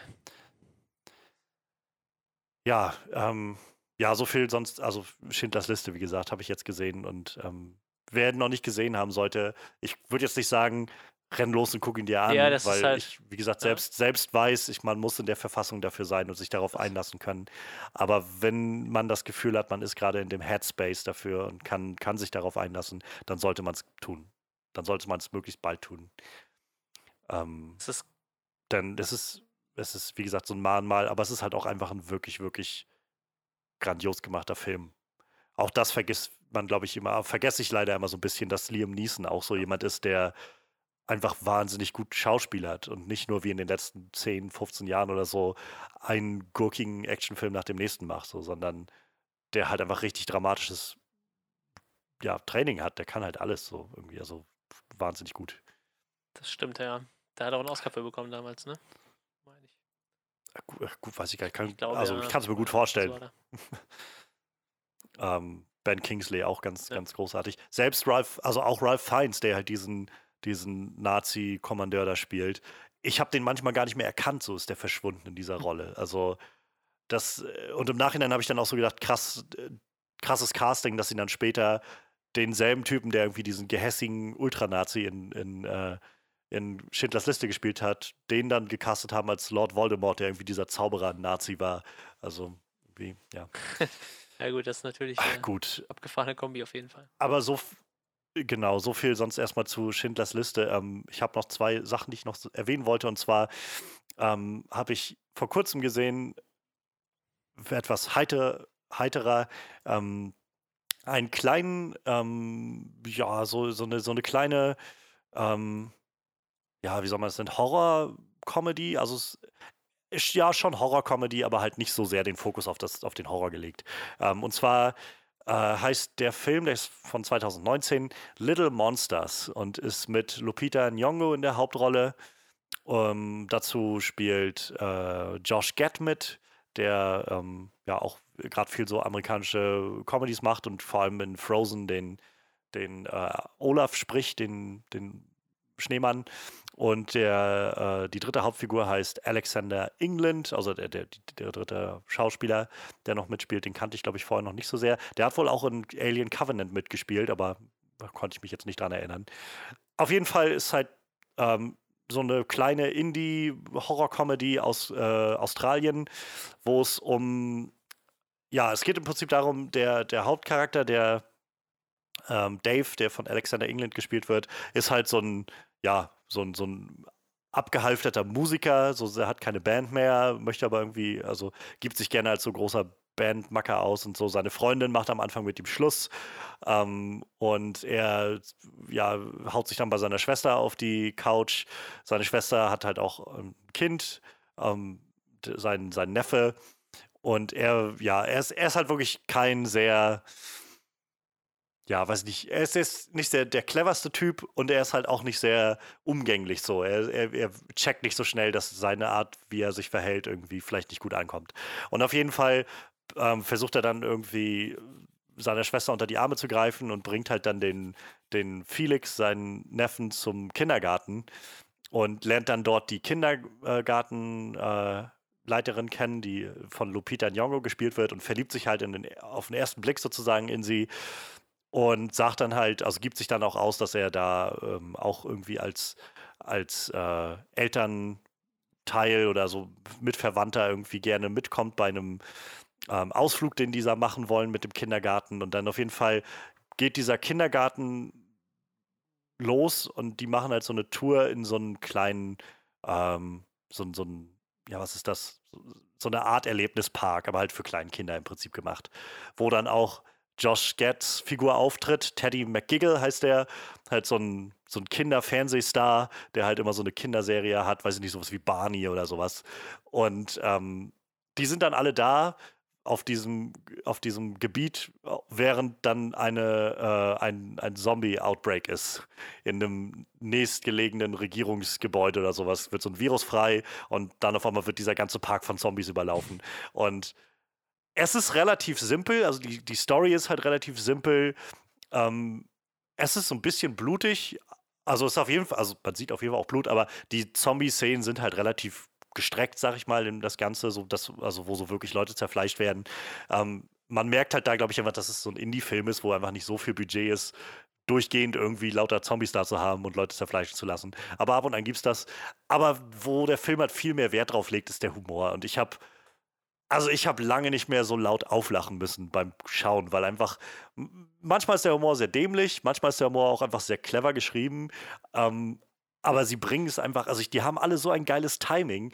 Ich, äh, keine Ahnung, ich habe mich einfach weggeschmissen bei dem Film. Ich, also es, es, fühlt sich manchmal an wie so ein bisschen wie so ein lebendiger Cartoon, aber auf eine gute Art und Weise. Und ähm, äh, keine Ahnung, also ich kann, viel mehr kann ich dazu, glaube ich, gar nicht sagen, so, weil, wie gesagt, es passiert jetzt nicht so sonderlich viel Aufregendes, sag ich mal. Sie sind halt dann eingeschlossen in diesem Park und versuchen dann irgendwie wieder rauszukommen. Und ähm, ja, sind dann halt auf dem Weg, irgendwie da einen Plan zu schmieden. Aber das Geile ist halt einfach diese Figurenkombination. Du hast halt diese, also von Lupita Nyong'o gespielte Miss Caroline, die die ganze Zeit halt versucht, immer dieses, äh, dieses Lächeln zu bewahren, damit die Kinder keine Panik kriegen und erklärt den Kindern halt alles, das ist ein Spiel und, ne, und wir spielen jetzt die Verstecken und so und lasst euch nicht fangen von den Leuten da draußen und so weiter. Und ähm, Dave, der halt da mittendrin ist und versucht irgendwie so ein bisschen auf seinen Neffen aufzupassen und irgendwie bei der Miss Caroline zu landen und gleichzeitig aber auch nicht so recht weiß, wie er mit diesen Zombies umgehen soll. Und das, Le das letzte ähm, Glied ist dann halt Josh Getz, Teddy McGiggle, dieser Fernsehstar, der halt am Anfang, wie gesagt, so eingeführt wird als dieser so, oh, Kinder und so, und hier ist mein Freund. Irgendwie, der hatte so eine Handpuppe, irgendwie sein, sein äh, Gehilfe, der hat halt immer so eine Handpuppe, ich weiß nicht, mit so einem Krokodil oder sowas, und dann machen sie halt irgendwelche Kinderspielchen und die Kinder feiern den. Und so irgendwann, weiß ich nicht, nach einem Drittel des Films oder nach der Hälfte landet diese ganze Gruppe, also landen die alle irgendwie in dem letzten Gebäude, was irgendwie noch nicht überrannt ist, so ein Souvenirshop in diesem, äh, diesem Park, wo halt sich Josh Gett schon eingeschlossen hat, Teddy McGiggle. Und dann, wenn, wenn sie reinkommen, stellen sie halt fest, dass der Typ einfach völlig durchgeknallt ist. Und halt, weiß ich nicht so, dann erst will er sie alle nicht reinlassen, weil es ist sowieso nicht genug Platz, so ungefähr, obwohl das halt ein riesiges Ding ist, aber er will halt keine Kinder da drin haben. Und dann irgendwann kommt dann halt Miss Caroline auf ihn zu mit so einem so, okay, sie reißen sich jetzt gefälligst nochmal zusammen. Und, ähm, und dann, okay, was machen wir? Ähm, wir brauchen Essen welches der Kinder können wir essen? So, so solche Sachen sind halt irgendwie. Keine Ahnung, also äh, ich, wie gesagt, man kann ich kann gar nicht viel mehr dazu sagen, als einfach nur, es ist eine recht kleine, sehr abstruse, witzige Comedy. Ich habe viel gelacht. Ich fand die sehr, sehr herrlich. Ähm, Little Monsters heißt die. Hört sich auf jeden Fall an, wie was ich mir angucken würde. Und wo du das gerade erzählt hast, äh, ich habe letztens, heißt der Vierzimmerküche Sarg? von Taika Waititi. Fünf, äh, fünf Zimmer, fünf Zimmer genau, fünf okay. Zimmer Küche Sarg. Äh, den habe ich tatsächlich letztens noch geguckt. Den gab es auch mal relativ günstig bei Amazon zum äh, Mieten. Den haben, haben Tanja und ich uns reingezogen. Fand ich äh, auch sehr witzig. Fiel mir nur gerade ein, weil das war so, auch so ein Hobby. Ja. Äh, Horror. Ja, genau. So ja. Abgedrehter. Genau. Ich habe halt ähm, kürzlich auch noch äh, den zweiten Zombieland geguckt, der ist gerade bei Sky gelandet gewesen, deshalb hatte ich mir den angeguckt gehabt. Und den fand ich halt auch okay, aber ich fand halt zum Beispiel Little Monsters einfach witziger. Also ich habe mehr lachen müssen, wirklich laut auflachen müssen, weil der auch ein bisschen frischer sich angefühlt hat für mein Empfinden. Ähm, ich glaube so ein bisschen, mein, äh, wenn ich so bei Letterbox so ein bisschen durchgeguckt habe von den Leuten, denen ich folge, wie die den so reviewed haben, waren halt, glaube ich, viele, die so eher aus dem Horrorbereich kamen. Ich habe das Gefühl, häufig wird aus dem Horrorbereich immer noch mal so ein anderer Standard angelegt, gerade wenn dann so, weiß ich nicht, der Gore-Faktor nicht so ganz dem entspricht oder so. Aber ich hatte halt das Gefühl, also der Film macht das halt irgendwie ganz, ganz passabel und ihm geht es halt auch eigentlich viel mehr um was anderes als um den Gore-Faktor. Ähm, der halt aber trotzdem auch irgendwo da ist. Also, keine Ahnung. Weiß ich nicht, es gibt dann, die, die Miss Caroline zieht dann halt irgendwann los, ähm, weil sie, ich weiß gar nicht, wo sie dann hin wollte. Ähm, ich glaube, sie wollte irgendwie was noch von. Ach ja, genau, der eine, der, der Felix, der Neffe von der Haupt, von der Hauptfigur, hatte halt so einen äh, anaphylaktischen Schock bekommen, weil er irgendwas mit Erdnüssen gegessen hat. Und seine Tasche mit dem äh, Antiallergikum war halt noch draußen im Wagen und dann musste sie halt raus und das äh, und seinen Rucksack holen und dann ist sie halt rausgegangen alleine und hat sich dann da durch, die Zombies durchgeschlichen und wurde dann nachher auch von drei, vier eingekreist und dann hat sie halt, obwohl die, also es ist halt sehr geil, weil sie die ganze Zeit immer diese, puh, diese freundliche Atmosphäre wahrt und so und an der Stelle dann irgendwann so einen Spaten nimmt und einfach völlig ausrastet und die Zombies da alle köpft. Und dann kommt sie halt zurück Blut überströmt, so, sie hat so ein ganz schickes äh, gelbes Kleid an den Film über. Und das ist dann halt so voll mit Blutflecken. Und dann gucken die Kinder sie halt alle an, wenn sie reinkommen, ist dann so, hier ist das Mittel und so. Und dann, äh, ach so, das, nein, ich, ich bin in einen, ähm, in einen Erdbeermarmeladenkampf gekommen, aber bitte nicht essen, Kinder, so, ist halt, keine Ahnung. Ist halt leichte, leichter Humor, aber ich fand es, hat genau meinen Humor getroffen, ich fand es sehr witzig. Ähm, genau, Little Monsters und was ich jetzt letztes noch sagen wollte, ähm, was ich noch geguckt habe, was ich sehr spannend fand. Äh, ich habe einen Rewatch gemacht von ähm, den ersten X-Men-Filmen. Mhm. Die habe ich lange nicht mehr gesehen. X-Men, X-Men 2, äh, X-Men The Last Stand und ich habe The Wolverine geguckt gestern. Und ähm, ich muss sagen, ich, also ich habe die länger nicht mehr, wie gesagt, gesehen. Ich hatte vor allem X-Men 2 immer noch sehr, sehr gut in Erinnerung. Ich hatte keine guten Erinnerungen mehr an The Last mhm. Stand. Den habe ich, glaube ich, sowieso bloß einmal gesehen damals. Und The Wolverine war so ein Film, den habe ich im Kino damals gesehen und konnte mich vage erinnern, dass ich ihn, glaube ich, ganz okay fand, aber mehr wusste ich nicht mehr. Und ähm, es war spannend, jetzt mal wieder so zurückzukehren und gerade mit dem ersten X-Men-Film, der ist ja nur von 2000, ähm, so zu merken, wo dieses Genre mal war, dieses Comicbuch-Adaptionsgenre und wo wir jetzt mittlerweile sind. Ähm, so, ich fand den ersten X-Men-Film jetzt beim Rewatch ganz, ganz spannend, gerade auch für die Figuren, die er so gemacht hat, aber an vielen Stellen auch so ein bisschen sehr leer. Also, wo man heute das Gefühl hat, dass alles voll ist mit so Referenzen und diese Welt sich sehr greifbar anfühlt. War das bei dem ersten X-Men-Film so, keine Ahnung, ähm, die, die Brotherhood of Mutants von, von Magneto hatte irgendwie vier Mitglieder. So ihn, Mystique ähm, und dann Toad, glaube ich, hieß er, und, äh, und Sabertooth. Und Sabertooth und Toad waren beide unfassbar langweilig, fand ich. Und so fühlte sich halt vieles an dem Film an, so wie wir wissen noch nicht so recht, wie wir das Ganze umsetzen sollen, aber hier sind erstmal die Figuren. So, und die Figuren sind halt einfach, also die funktionieren in den größten, in den meisten Fällen. Also gerade auch wieder gemerkt, wie großartig Ian McKellen als Magneto ja, ist. Stimmt. Grandios einfach, was der für ein, für ein Pathos in diese Rolle bringt. Ähm, X-Men 2 war dann wie gesagt, den hatte ich gut in Erinnerung und der war auch wirklich gut. Also ich habe den, auch der hatte so ein bisschen, dass er sich in der zweiten Hälfte wieder so ein bisschen kleiner anfühlte. Ich habe das Gefühl, fast die gesamte zweite Hälfte des Films findet bloß in, diesen Stau, in diesem mhm, Staudamm statt, wo sie dann nachher sind. Das fühlte, war so ein bisschen schade, weil am, im Vorfeld war es alles sehr weit irgendwie und die Welt fühlte sich so ein bisschen größer an, weil man die Figuren nicht noch alle neu einführen musste, sondern die waren alle schon da. Ähm, aber in der zweiten Hälfte wurde es dann so ein bisschen kleiner wieder und fühlte sich ein bisschen klaustrophobisch an. Ähm, aber trotzdem, sehr guter Film, finde ich, immer noch. Ähm, auch gerade Brian Cox als der William Stryker ist, finde ich sehr, sehr geil. Ähm, ich habe sowieso Brian Cox, habe ich in den letzten Jahren irgendwie so ein bisschen schätzen, mehr schätzen gelernt. Habe ich das Gefühl, toller Schauspieler. Ähm, und was mich sehr überrascht hat, war X-Men The Last Stand. Also ich finde, das ist ein Film, der definitiv Probleme hat, aber ich fand ihn nicht so scheiße, hm. wie ich ihn, in, wie ich ihn in Erinnerung eingeordnet hatte.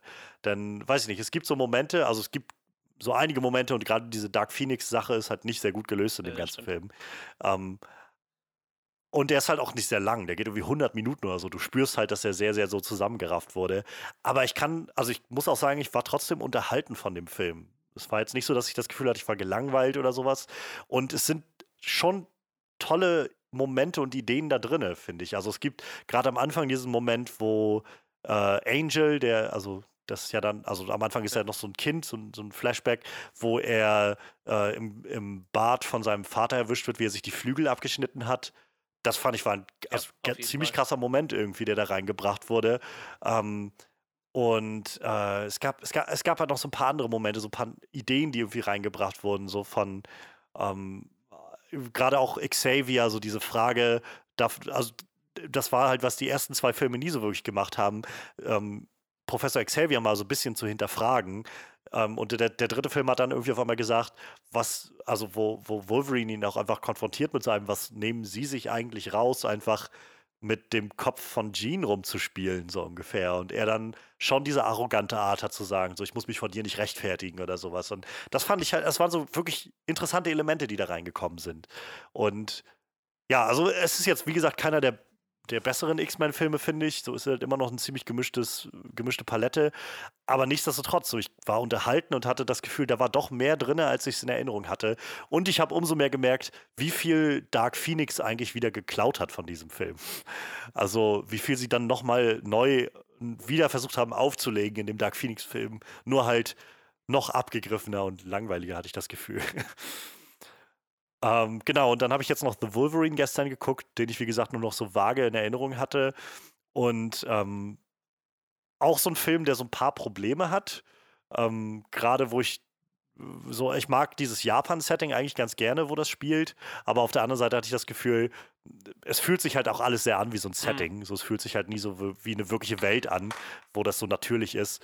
Ähm, und auch da ist es so ein bisschen, also ich mag eigentlich die Idee, dass Wolverine da äh, so zwischen den Fronten von so einer Familienintrige mit so den Yakuza und noch so einem geheimen Ninja-Clan und was weiß ich alles da irgendwie landet, so mit tausend Parteien. Aber der Film erklärt das irgendwie nicht sehr nicht sehr clever, wodurch am Ende des Films tatsächlich noch nicht mal so genau sicher war, was passiert ist. Also wo rein ist Wolverine jetzt eigentlich ge geraten oder Logan.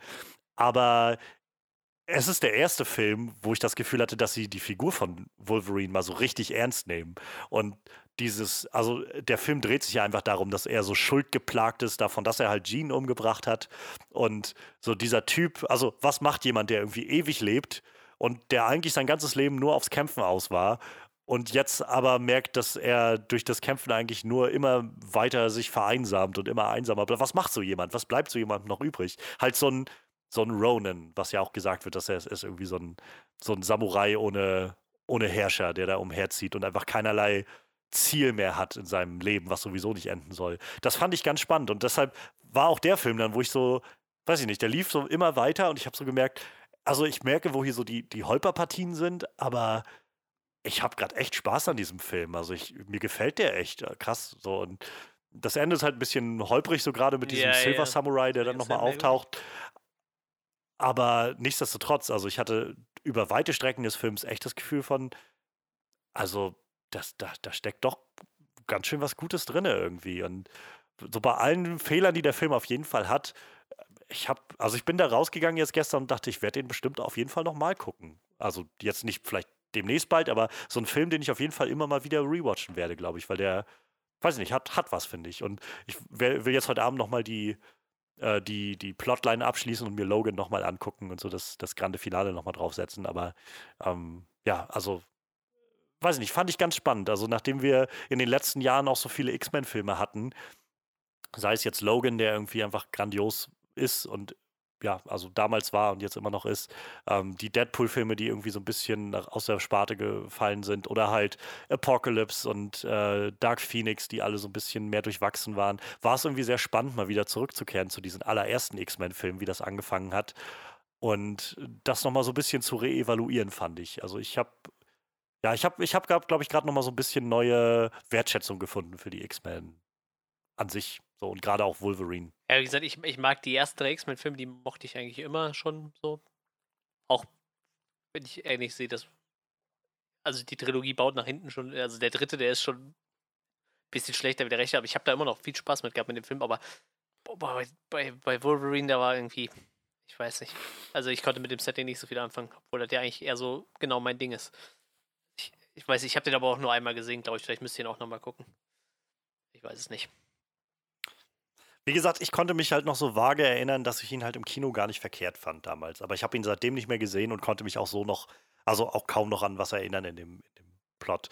Und wie gesagt, ich finde, der hat auch genug Probleme. Und ich kann auch jeden verstehen, der, der sagt, für mich funktioniert das einfach nicht. Aber weiß ich nicht, die Figur von Logan, wie der weiterentwickelt wird in diesem Film und womit er sich auseinandersetzt, das hat es für mich tatsächlich rausgerissen, sodass ich am Ende gesagt habe, also ja, bei weitem kein, kein wirklich runder Film, aber ich fand ihn doch sehr sehenswert. Also bei, bei Letterbox habe ich ihn jetzt mit dreieinhalb von fünf Sternen bewertet und dem Ganzen aber auch noch so ein, so ein Like gegeben, also so ein, so ein Gefällt mir Ding, wo ich halt merke einfach, ja, mag jetzt nicht das beste Ding sein, aber ich habe echt, also ich habe es echt genossen. Und ich glaube, gerade auch mit dem Blick dann, wohin das in Logan dann nochmal führt, ähm, macht das auch nochmal ein bisschen mehr Sinn, habe ich das Gefühl. Also man merkt, dass da, The Wolverine war ja auch schon von James Mangold gemacht worden, dass man, dass die beiden, Hugh Jackman und James Mangold, scheinbar da schon angefangen haben, so eine, Versi so eine Vision für diese Figur zu entwickeln, was man mit der machen kann, interessant ist.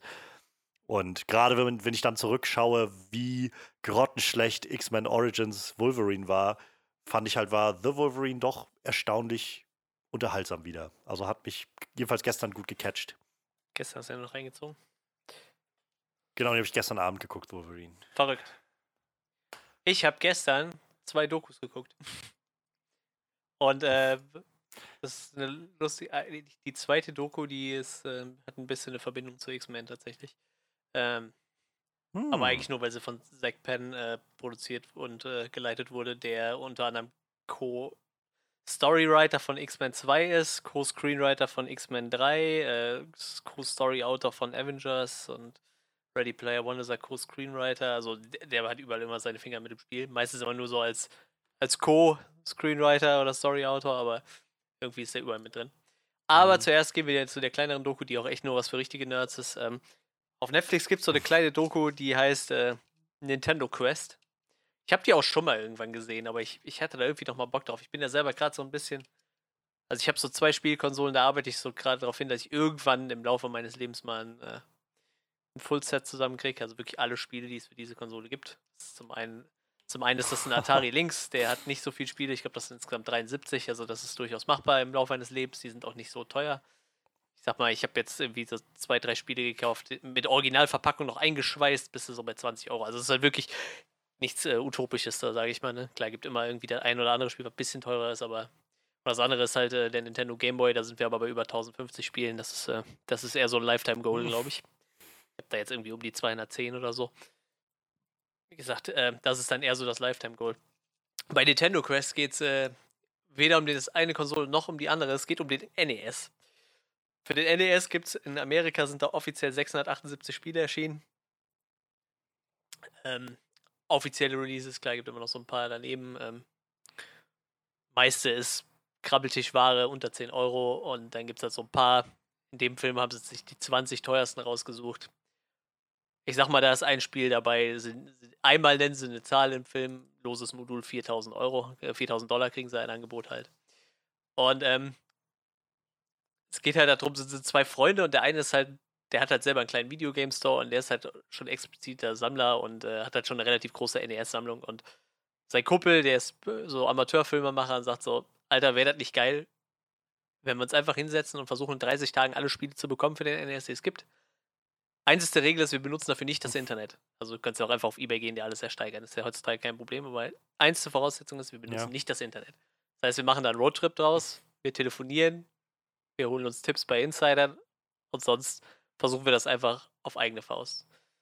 Und, äh, also gesagt, ich habe nur die eine Regel, kein Internet und der Typ muss halt sein eigenes, seine eigene Kohle nehmen, sein eigenes Erspartes dafür. Ne? Das heißt, dass da auch irgendwo ein Limit ist. So, ne? Ich meine, kannst ja auch einen Kredit aufnehmen und dann ist das ja auch alles kein Problem. Ne? Ich meine, das ist ja immer nur eine Frage ja. des Budgets. Ja, und dann äh, reisen die halt 30 Tage mit Unterbrechungen durch äh, Kanada und Amerika und besuchen halt verschiedene Game Stores und Privatsammler und versuchen halt eine komplette Sammlung an NES-Spielen zu sammeln. Das war eigentlich jetzt schon alles, was zu dieser äh, Doku zu sagen gibt, so, weil mehr, viel mehr passiert ja halt auch nicht. Ähm, deshalb sage ich, das ist halt wirklich was für, für Nerds. So, da gibt es halt nicht wirklich viel Tiefen, so irgendwann wird man zwischendurch erwähnen, wie der Typ äh, dass der Sammler quasi irgendwie Probleme mit seinem Vater hatte, so der irgendwie nie so den Bezug zu seinen Hobbys gefunden hat, irgendwie Rockmusik und, und äh, Videospiele und aber sonst, äh, prinzipiell, wie gesagt, äh, läuft es einfach nur drauf hinaus, dass die halt rumfahren und äh, sich halt immer übelsten Ast freuen, wenn sie irgendwo günstig Spiele schießen oder auch schon mal eins von den 20 seltensten Spielen bekommen, die sie bekommen. Und äh, wie gesagt, sie sind dann auch mal äh, relativ nah am Heiligen Gral dran. Dieses Spiel, was halt so 4000 Dollar kostet. Ähm, ich, ich nehme das mal vorweg, also äh, sie schaffen es nicht tatsächlich. Ich glaube, 25 Spiele fehlen zum Schluss. Aber es gibt dann quasi noch so ein, so ein Happy End irgendwie. Acht Monate später hat er dann die letzten 24 Spiele, die noch gefehlt haben, hat er per, äh, hat er bei eBay einfach gekauft, ne? weil er sagt, komm, jetzt habe ich fast alle Spiele, ich will die Sammlung ja nur jetzt auch komplett haben, macht jetzt auch keinen Sinn, ne? Und äh, ganz zum Schluss fahren sie dann nochmal zu einem Typ, bei dem haben sie schon ein paar Spiele gekauft, der hat halt das teuerste Spiel, was es für den NES gibt, zweimal und zweimal komplett. Also nicht nur das Modul für 4000 Dollar, sondern komplett mit Verpackung, mit Anleitung. Und äh, also Leute, die wirklich Videospiele sammeln, die wissen, wie utopisch die Preise wären, wenn du das dann noch komplett hast, weil nicht das Cartridge ist das, was den Preis ausmacht, sondern diese Pappverpackung, diese dünne und äh, die Anleitung, weil das nur das Erste ist, was kaputt geht oder was man wegschmeißt. Ne? Und äh, mhm. ja, zum Schluss kauft er das halt. Die Nummer, Summe wird nicht mehr genannt, aber er fährt halt dahin und holt sich dieses eine Spiel noch, was ihm fehlte fürs Komplettset. So. Ist halt, wie gesagt, total für Nerds. Es geht halt eigentlich auch nur um diesen Roadtrip, wie sie da die verschiedenen. Also ich glaube, wenn man mal, wenn man in Amerika oder Kanada unterwegs ist und gerne wissen will, wo man die besten Preise für Videospiele bekommt, also gefühlt zeigen die jeden großen Laden, den es gibt, so einmal und auch äh, einen Haufen Privatsammler und äh, sie treffen sich auch dann zwischendurch irgendwie mit Leuten aus der Videospielszene. Irgendwie ein Typ, der in ganz vielen NES-Spielen immer noch den Weltrekord hält und obwohl der halt auch schon, weiß ich nicht, weit über 50 ist der Mann und dem verbringen die dann ein, zwei Tage und so. Das ist halt schon relativ interessant. Manchmal schenken die Leute auch einfach Spiele, weil sie mitkriegen, dass weil sie das cool finden und so. Das ist halt äh, wirklich eine sehr, sehr nette kleine äh, Doku über zwei Nerds. Glaube ich, wenn man so in der Szene ja. drin steckt, dann. Ich sage das jetzt für andere Leute wahrscheinlich Nette relativ äh, irrelevant. So. Hat jetzt keine geschichtlich hohe Relevanz, diese Doku sich anzugucken. Aber wie gesagt, äh, eine nette kleine Nerd-Doku über zwei Typen, die halt einfach NES-Spiele sammeln wollen. Das war die erste Doku und weil ich dann gerade so im Flow war, ähm, da, da war es eine Doku, die hatte ich schon ewig lange auf dem Zettel und die gibt es auch, glaube ich, nur bei Netflix oder über die Xbox. Und zwar heißt die Atari Game Over. Und das ist eine Doku, die so ein bisschen den, äh, den Weg zum, zum Videospiel-Crash in den, in den äh, Anfang der 80ern so mhm. erzählt. Das ist so eine ganz, also ich weiß davon, aber ich finde das immer noch ganz faszinierend, weil ja. ich auch nur so ich, keine Ahnung, ich bin halt nicht so wirklich mit Videospielen aufgewachsen in dem Sinne, also wir hatten halt nichts bei uns. Wir hatten ja nichts. Wir haben halt irgendwann mal, naja, meine Eltern haben halt ja, sowas ja, nie wirklich gehabt. So in meinem Freundeskreis gab es halt ein paar Leute, dann haben wir irgendwie N64 ganz viel gespielt. Oder der eine hatte noch eine PlayStation 1, wo wir dann irgendwie so Tony Hawk's oh, ja, Pro Skater oder so gespielt haben.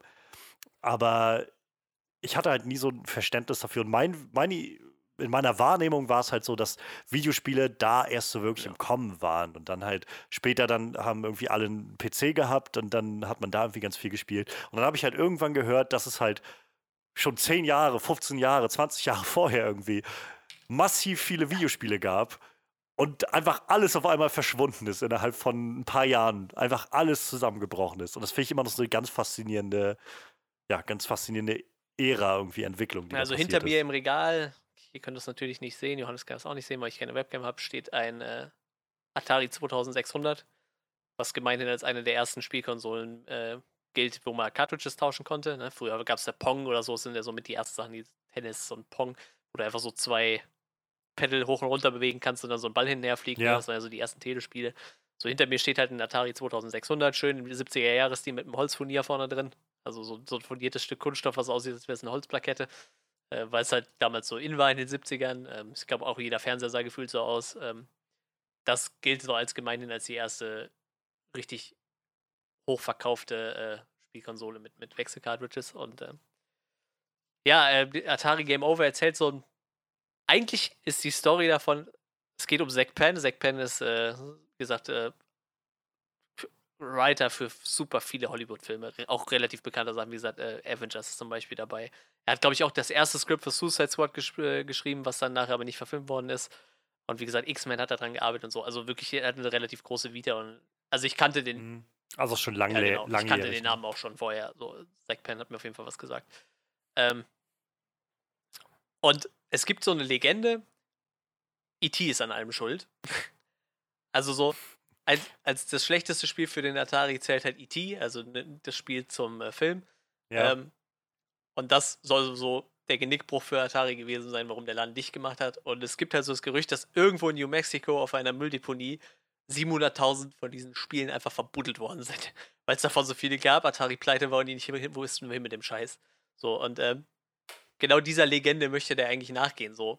Also er forscht halt ein bisschen nach, wo könnte diese Mülldeponie gelegen haben. Er findet die dann in Elmer Gordo, New Mexico.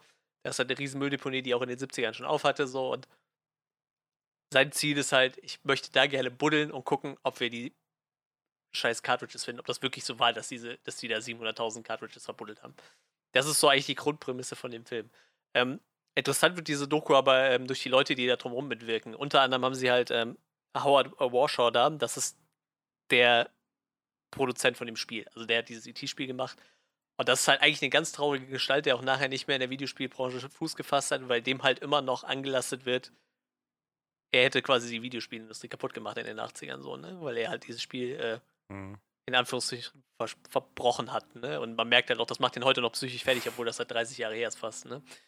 Das ist über 30 Jahre her, 37 Jahre her. Und ähm, wie gesagt, er ist mittlerweile auch äh, Psychotherapeut oder so. Er hat eine ganz andere Richtung eingeschlagen, so weil der, der irgendwie nicht mehr mit umkommt. Und er erzählt dann halt immer wieder so, ich habe eigentlich nur Spiele gemacht, die haben sich alle über eine Million Mal verkauft. Das waren alles Bestseller. Er hat zum Beispiel äh, äh, ähm, ähm, ähm, Riders of the Lost Ark, hieß das so? Hier, äh, Indiana Jones. Ja, genau. Raiders, ja. Äh, Raiders das zum Beispiel gemacht, eins genau. der beliebtesten Spiele für den Atari 2600, ne? Und äh, es werden auch immer wieder, es werden dann halt äh, Szenen gezeigt und dann viele Leute, die jetzt sagen, ja, das Spiel ist halt der absolut grottenschlechte Müll und dann halt aber auch immer wieder Leute, die sagen, das Spiel ist eigentlich gar nicht schlecht. Wir können euch mal richtig schlechte Spiele zeigen. Das Spiel ist eigentlich ganz, ganz nett so. Das ist vielleicht äh, nicht ausgereift, aber stellte sich dann raus, der Typ hat halt vier Wochen Zeit gehabt für das Spiel. Und ähm, er hat halt quasi das Okay von Steven Spielberg bekommen, dass das Spiel gut ist. So. Die zeigen dann so eine Szene von einem Interview von Steven Spielberg aus den 80ern, wo er sagt so, E.T., das ist eins meiner Lieblingsspiele. Das ist eines der besten Spiele, die wir je zu einem meiner Filme gemacht haben. So. Und er sagt dann auch so, ja, und ich habe ihm geglaubt. So. Und äh, ich weiß nicht, über die Tour holen sie halt auch Nolan Bushnell rein, der irgendwie der, der Gründer von Atari war, der dann auch sagte, also das Gerücht, dass E.T. Atari kaputt gemacht hat, so Atari, äh, wir haben Atari kaputt gemacht, indem wir einfach über gefühlt zehn Jahre einfach nur schlechte Entscheidungen getroffen haben. Ne? Die haben halt irgendwie eine Million Ataris produzieren lassen, obwohl der Markt schon komplett satt war. So, ne? Auf den Dingern sind die halt einfach sitzen ja. geblieben. So. Die wollten halt kein Schwein mehr haben, weil es keinen mehr interessiert hatte. So. Und äh, ganz viele andere, da waren halt Business- und Marketing-Entscheidungen, die das, das, Unternehmen kaputt gemacht haben und zu diesem Videospiel-Crash geführt haben. Aber halt immer noch alle Leute diesem Typ halt den schwarzen Peter zu schieben. Ähm, und äh, da mischen sich halt immer mehr lustige Leute ein. So irgendwann sieht man halt äh, Ernest Klein, der hier Ready Player One geschrieben hat, und so. Er meinte so, hm. Ich habe davon gehört, was Zack da so plant. War ich total abgefahren. Da habe ich mir gedacht, New, Me New, Mexico ist cool, da kann ich mal nach Roswell fahren und ein paar UFOs gucken und so. Und ja, ich musste halt noch schnell zu George R. R. Martin, dem habe ich meinen äh, DeLorean geliehen für, für ein Screening von äh, Zurück in die Zukunft so. Und dann so, siehst du so zwei Szenen später, steht er halt bei George R. R. Martin und schleppt halt so die T, setzt ihn so auf den Beifahrersitz von seinem DeLorean. Und so, steht da George R. R. Martin und sagt so, ja, also das Gerücht mit dem Atari-Spiel habe ich auch gehört. So, ja, ich wünsche euch viel Glück, dass ihr die findet. So, das ist ja total die gute Idee. So, und dann düst, ist halt so ein kleiner Roadmovie, wie er halt quasi dann nach, äh, wie er dann da nach New Mexico brettern so und wie gesagt, so, so kurz noch bei George R. R. Martin vorbeischaut, der da so, ja, alles klar, viel Spaß und so. Und wie sich dann, äh, und dann fangen die halt an, äh, die Bohr, machen dann Bohrproben halt, wie du das irgendwie machst, wenn du eigentlich so, so Erdproben für irgendwas anderes sind, machen Bohrproben, gucken sich dann so die Zeitungsschnipsel an, die die da rausbuddeln, bis sie dann irgendwas finden, was ungefähr so äh, Anfang der 80er gelandet ist. Ne? So, ich, ich weiß nicht, 83 oder so war die Videospiel crashen und dann gucken die mal Zeitungen so, ja, hier könnte es ungefähr sein und dann fangen die halt irgendwann an zu buddeln. Und es kommen halt immer mehr Fans, die von dieser Aktion mitgekriegt haben. Und vor dieser Mülldeponie stehen halt irgendwann nachher hunderte von Leuten und irgendwann kommt halt Ernest Klein mit seinem, mit seinem DeLorean noch angefahren, schließt den gar nicht ab, lässt die Tür auf und rennt einfach so dahin und, und quatscht mit denen und ist so total aus dem Häuschen und ja, und dann buddeln die halt äh, die ganze Zeit auf dieser Mülldeponie rum. Mehrere Meter tief so. Also wirklich über Tage lang buddeln die da rum. Und ich glaube, die, die eigentliche Haupt äh, ausbuddeln durften die nur einen Tag lang, weil irgendwie die Stadt den nicht mehr genehmigt hatte. Und aber immer wieder ziehen Bohrproben mhm. und analysieren die Bohrproben und an diesem einen Tag sind halt hunderte von Leuten und Ernest Klein und dann noch Zach Penn, der da irgendwie bei ist und auch äh, Howard Warshaw, irgendwie der, der, der E.T.-Creator äh, ist halt da. Und ja, sie finden halt tatsächlich irgendwann einen Haufen Atari-Spiele, die da verbuddelt wurden. Ne? Äh, 1300 Spiele haben sie insgesamt gefunden an einem Tag. Das sind ungefähr äh, 30 Feet tief haben sie gebuddelt.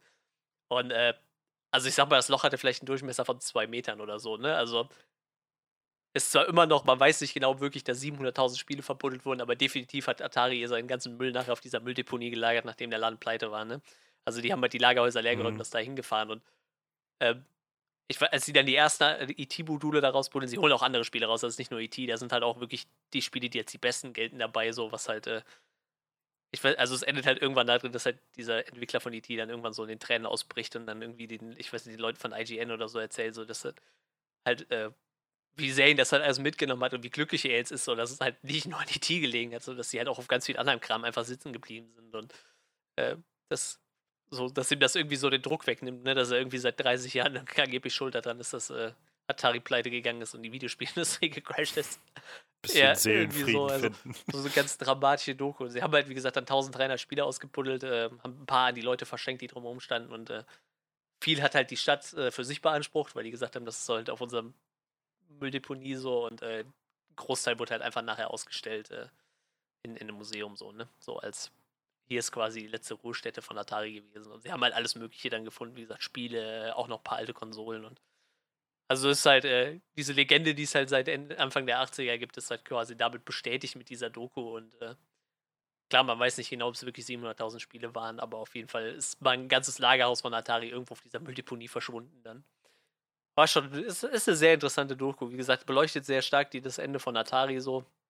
Gesagt, dadurch, dass sie halt einen von den Gründern da haben und ein paar von den Spieleentwicklern und auch Fans zu Wort kommen.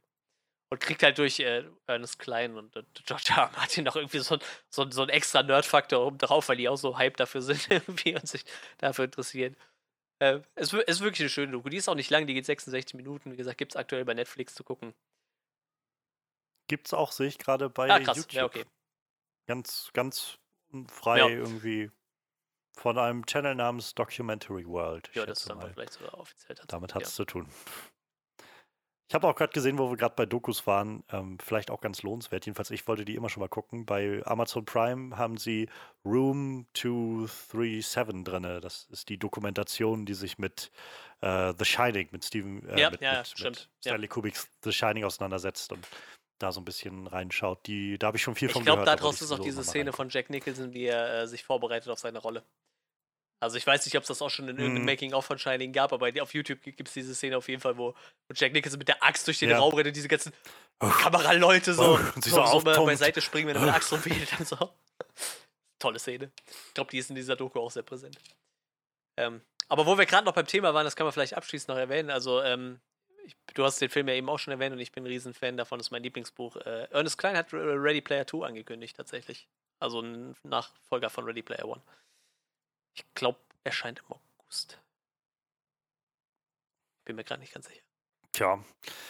Ich, ich glaube, es ist einfach nicht meins so. Ich, äh, der, der Film ist schon so, wo ich das Gefühl habe, ich fand ihn gut im Kino, aber ich habe seitdem absolut kein Bedürfnis mehr gehabt, mir den nochmal anzugucken.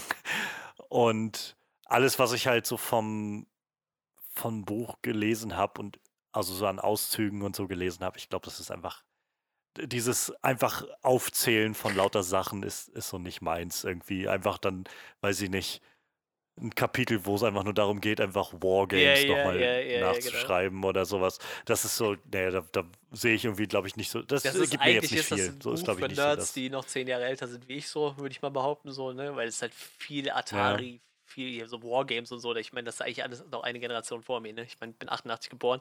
Ich weiß nicht, Wargames ja. ist Anfang der 80er, glaube ich. Ne? Und das ganze Atari-Kult, das fing ja schon in den 70ern an. Ähm, aber ich weiß, mich hat das so gecatcht, alles, was da so drin war. Ich finde das richtig cool. Auch im Film halt. Ich, ich springe halt voll auf so Easter Eggs an. Ich habe halt im Kino schon gesessen und echt die Easter Eggs gezählt. so. Und es war ja einfach, es war ja unzählig viel. Ne? Ich weiß nicht, da gibt es ja ganze Compilations ja, ja. mit Easter Eggs. Und ich freue mich halt echt auf das Buch, da habe ich halt richtig Bock drauf. Und ich habe mir jetzt echt so einen Wunsch erfüllt. Se seit ich das Buch gelesen habe und im Film ist es ja nur so ein bisschen äh, erwähnt, ähm, die spielen ja ganz am Anfang Joust, also so ein Spiel, wo jeder auf einem äh, Ritter, mhm. auf einem Strauß reitet quasi und man muss sich. Und ich habe es jetzt geschafft. Ich habe zwei Atari-Konsolen hier und ich habe jetzt das erste Mal eins gefunden im Internet, was greifbar für mich ist und ich habe mir das jetzt gekauft. Ich kriege jetzt ein, morgen müsste das kommen, ein Joust für meinen Atari-Link. Ich wollte das unbedingt haben. Seit, seit ich das Buch gelesen habe, wollte ich das haben. Nice. Jetzt kriege ich eins. Nice, nice. Kleine Nerd-Achievements äh, erreichen kann. Mal gucken, ob du dann demnächst nochmal eine, eine kleine äh, Joust-Review machen kannst. Toll. also es ist ja nicht so, als hätte ich schon ein paar Stunden Joust gespielt. Das Spiel ist eigentlich theoretisch ziemlich langweilig, aber ich meine, wir reden von so einem Atari-Spiel, was vier, vier oder acht Farben darstellen kann. Ne? Das ist jetzt nicht so geil irgendwie. Ich habe aber, das, da kommt, das muss ich jetzt noch raushauen. Ich habe äh, gestern das erste Mal ein Spiel angetestet, das habe ich irgendwie weil das als, als eines der besten Atari Lynx-Spiele gilt. Ähm, also das ist ein Adventure. Also ich sag mal kein klassisches Point-and-Click, aber geht so in die Richtung. Und zwar ist es eine Nacherzählung von Bram Stokers Dracula. Mit, mit Bram Stoker als, äh, als Erzähler so. Er erzählt immer so, und dann spielst du quasi die Szenen nach, indem du halt rumrennst und, und äh, irgendwie in Schränken nach Sachen suchst und dann immer am Ende vom Tag musst du halt immer mit, mit Dracula reden so und musst halt irgendwas, irgendwelche Infos entlocken und musst dir die dann in dein Notizbuch schreiben oder so. Halt irgendwie sehr, sehr witzig gemacht. Äh, ja, habe ich mir auch gedacht. Fand, fand ich total schräg irgendwie. Habe ich gelesen, so hier Top 20 Atari-Dings-Spiele und dann so, das klingt schon total wirr. Und dann habe ich das auch relativ günstig geschossen und dachte mir, komm, das probierst du mal aus. Hab ich, gestern habe ich da mal reingeguckt, so eine Stunde. Ist schon äh, witzig. Gibt auf jeden Fall ein paar interessante Sachen. Krass. Ja, interessant. Also, ähm, Atari, da liegt Ja, Zukunft. leider nicht mehr. Ich glaube, mittlerweile ähm. hat äh, der 18. Besitzer den Namen gekauft oder so. Deshalb sollte man in, äh, der, in der Blade Runner-Welt leben. Ja, gut, das stimmt. Da gibt es Ja, gut, bei Ready Player One gibt es das ja quasi auch in ihren virtuellen Spielhallen, ne? Achso, bestimmt, bei Blade Runner gab es das ja wirklich noch. Da, da, da existierte der Verein auch noch, glaube ich. ja, ja, da waren halt überall in der Stadt immer die großen Atari-Banner und Werbe. Ja, die hatten noch Hoffnung, dass der, dass der, Laden nochmal läuft. Ja, der Film ist von 82. Das ist so ein Jahr, bevor der Laden zugemacht wurde, ne? Ja, es gibt halt ähm, von dem Original Blade Runner wird so ein bisschen über diesen Blade Runner Fluch gesprochen, weil halt wohl viele der Firmen, die da drin gezeigt wurden, halt dann kurze Zeit später dicht ja, gemacht krass. haben. Das habe ich gar nicht so mitbekommen, aber ja, Atari auf jeden Fall. Finde ich halt umso, umso sympathischer fand ich es halt, dass sie für Blade Runner 2049 das wieder aufgegriffen haben und wieder das Atari-Logo mit reingebracht das haben, dass ja. auch 2049 das noch war. Sehr cool. Ja, Mensch, da sind wir doch mal durch so ein paar schöne Sachen durchgekommen. Da lohnt sich das ja. Also ich habe auf jeden Fall noch mal ein paar, äh, paar Anregungen bekommen, was ich demnächst mal gucken kann ja. und gucken will. Gerade ähm, so mit den, mit den Dokumentationen ist mal eine gute Anregung. Gucke ich viel zu selten. Ja, ich habe auch Gefühl, manchmal nur so Phasen, wo ich das gerne gucke, tatsächlich. So, das letzte gute oder interessante, was ich an Doku gesehen hatte, war Free hm. Solo mhm. auf, äh, auf Disney Plus. Das war wirklich der Wahnsinn. Ähm, und da gibt es auch, glaube ich, noch ganz viele Sachen, aber irgendwie habe ich dann immer so meine Watchlist vor Augen und denke immer so, eigentlich willst du ja, den Film noch gucken das. und den Film und dann rutschen die Dokus immer weiter nach hinten, aber vielleicht muss man sich auch da mal Zeit für nehmen. Ja, mal gucken. Ja, in, insofern hoffen wir auch, ihr könnt irgendwie mit so ein paar netten Ideen hier rauskommen heute und vielleicht so ein paar Kleinigkeiten euch nochmal anschauen oder kriegt Lust mal wieder was anderes ähm, anzumachen. Wir sind nächste Woche dann wieder da. Mal gucken. Ich rate mal dann bestimmt wieder in einer äh, etwas üblicheren Form. So langsam gibt es ja auch ein, zwei ja. neue Filme, die so jedenfalls auf Netflix zum Beispiel rauskommen. The Old Guard läuft gerade an, der neue Charlie's Theron Actionfilm mit einer Gruppe von, wie ich das richtig verstanden habe, im Prinzip Highlandern, die irgendwie unsterblich sind und keine Ahnung. Ich bin, also es klang ganz interessant. Ich bin noch nicht dazu gekommen, den zu gucken, aber wir kommen bestimmt noch drauf. Ähm, genau, und ansonsten, ja, mal gucken, Dark dann vielleicht noch irgendwann jo. in den nächsten Wochen. Mal, mal schauen, was wir, was wir noch so haben. Wir werden auf jeden Fall da sein, denke ich. Ähm, ja, ansonsten schreibt uns gerne, was ihr so gerne geguckt habt in den letzten Und bitte nicht Wochen auf Spanisch. Was euch so schreibt begegnet uns nicht auf Spanisch. Ich weiß nicht, was das für eine Person war. Ich habe es übersetzt. Sie hat gefragt, ob sie mitmachen kann, aber uns hat eine Person auf Spanisch geschrieben. Ja, ich habe hab die Nachricht bekommen, so ne, irgendwas Spanisch. Also ich habe das gelesen, dass das muss Spanisch sein. Habe das den Übersetzer eingegeben, so, so darf ich mitmachen. Ich denke so, Alter, wir sind ein deutschsprachiger Filmpodcast. Das funktioniert auf Spanisch nicht. Äh. Aber ja, sowas passiert auch. Ja. Ja, Mensch, große Reichweite, würde ich sagen. Ähm, ja, aber ja, lasst uns das gerne wissen. Ihr könnt uns erreichen ähm, unter unserer Homepage onscreenreview.de. Ihr könnt uns erreichen unter Soundcloud, wo wir unseren Podcast hosten. Ähm, ihr könnt uns sehr gut erreichen, wenn ihr zum Beispiel auch einfach bei iTunes eine Bewertung macht oder dann auch, da könnt ihr auch so eine kleine Rezension gerne schreiben. Das hilft uns zum einen sehr und zum anderen könnt ihr da auch gerne was reinschreiben, dann lesen wir das. Ihr könnt uns auch gerne eine E-Mail schreiben. Ähm, wir haben nämlich auch eine E-Mail-Adresse on.screen.review at gmail.com. Da kann man uns äh, immer erreichen. Und äh, ansonsten sind wir auf sozialen Netzwerken irgendwie, glaube ich, so ganz greifbar. Manuel ist ja. auf Instagram. Ich bin auf Twitter unterwegs und auch ein bisschen auf Instagram, aber deutlich mehr auf Twitter. Ähm, und ja, wie gesagt, wir sind nächste Woche wieder da. Es wird dann, ich will mal noch nicht zu viel ankündigen, aber wenn das klappt, wird es dann demnächst nochmal ein, äh, vielleicht ein, ein nettes äh, On-Screen at Midnight geben mit einem neuen Gast. Jedenfalls habe ich äh, jemanden angefragt. Ähm, wenn das, ich, das letzte Mal habe ich es groß angekündigt und dann war unsere Aufnahme nicht zu gebrauchen, als Max Klischinski mit mir über Jaws gesprochen hat. Deshalb will ich jetzt nochmal nicht zu viel versprechen. Aber wenn das klappt, dann gibt es vielleicht nächste Woche oder in zwei Wochen oder so nochmal einen at Midnight. Also mal, mal schauen. Ähm, wir haben auf jeden Fall noch ein bisschen was in petto, würde ich sagen. Ja, in dem Sinne entlassen wir euch dann jetzt äh, in euren wohlverdienten, weiß ich nicht, Feierabend oder ähm, euren Tag oder die Nacht oder ja, auf jeden Fall in den Film, wenn, er dann, wenn dann einer kommt. Wir freuen uns auf jeden Fall aufs nächste Mal mit euch. Macht's gut und bis dann.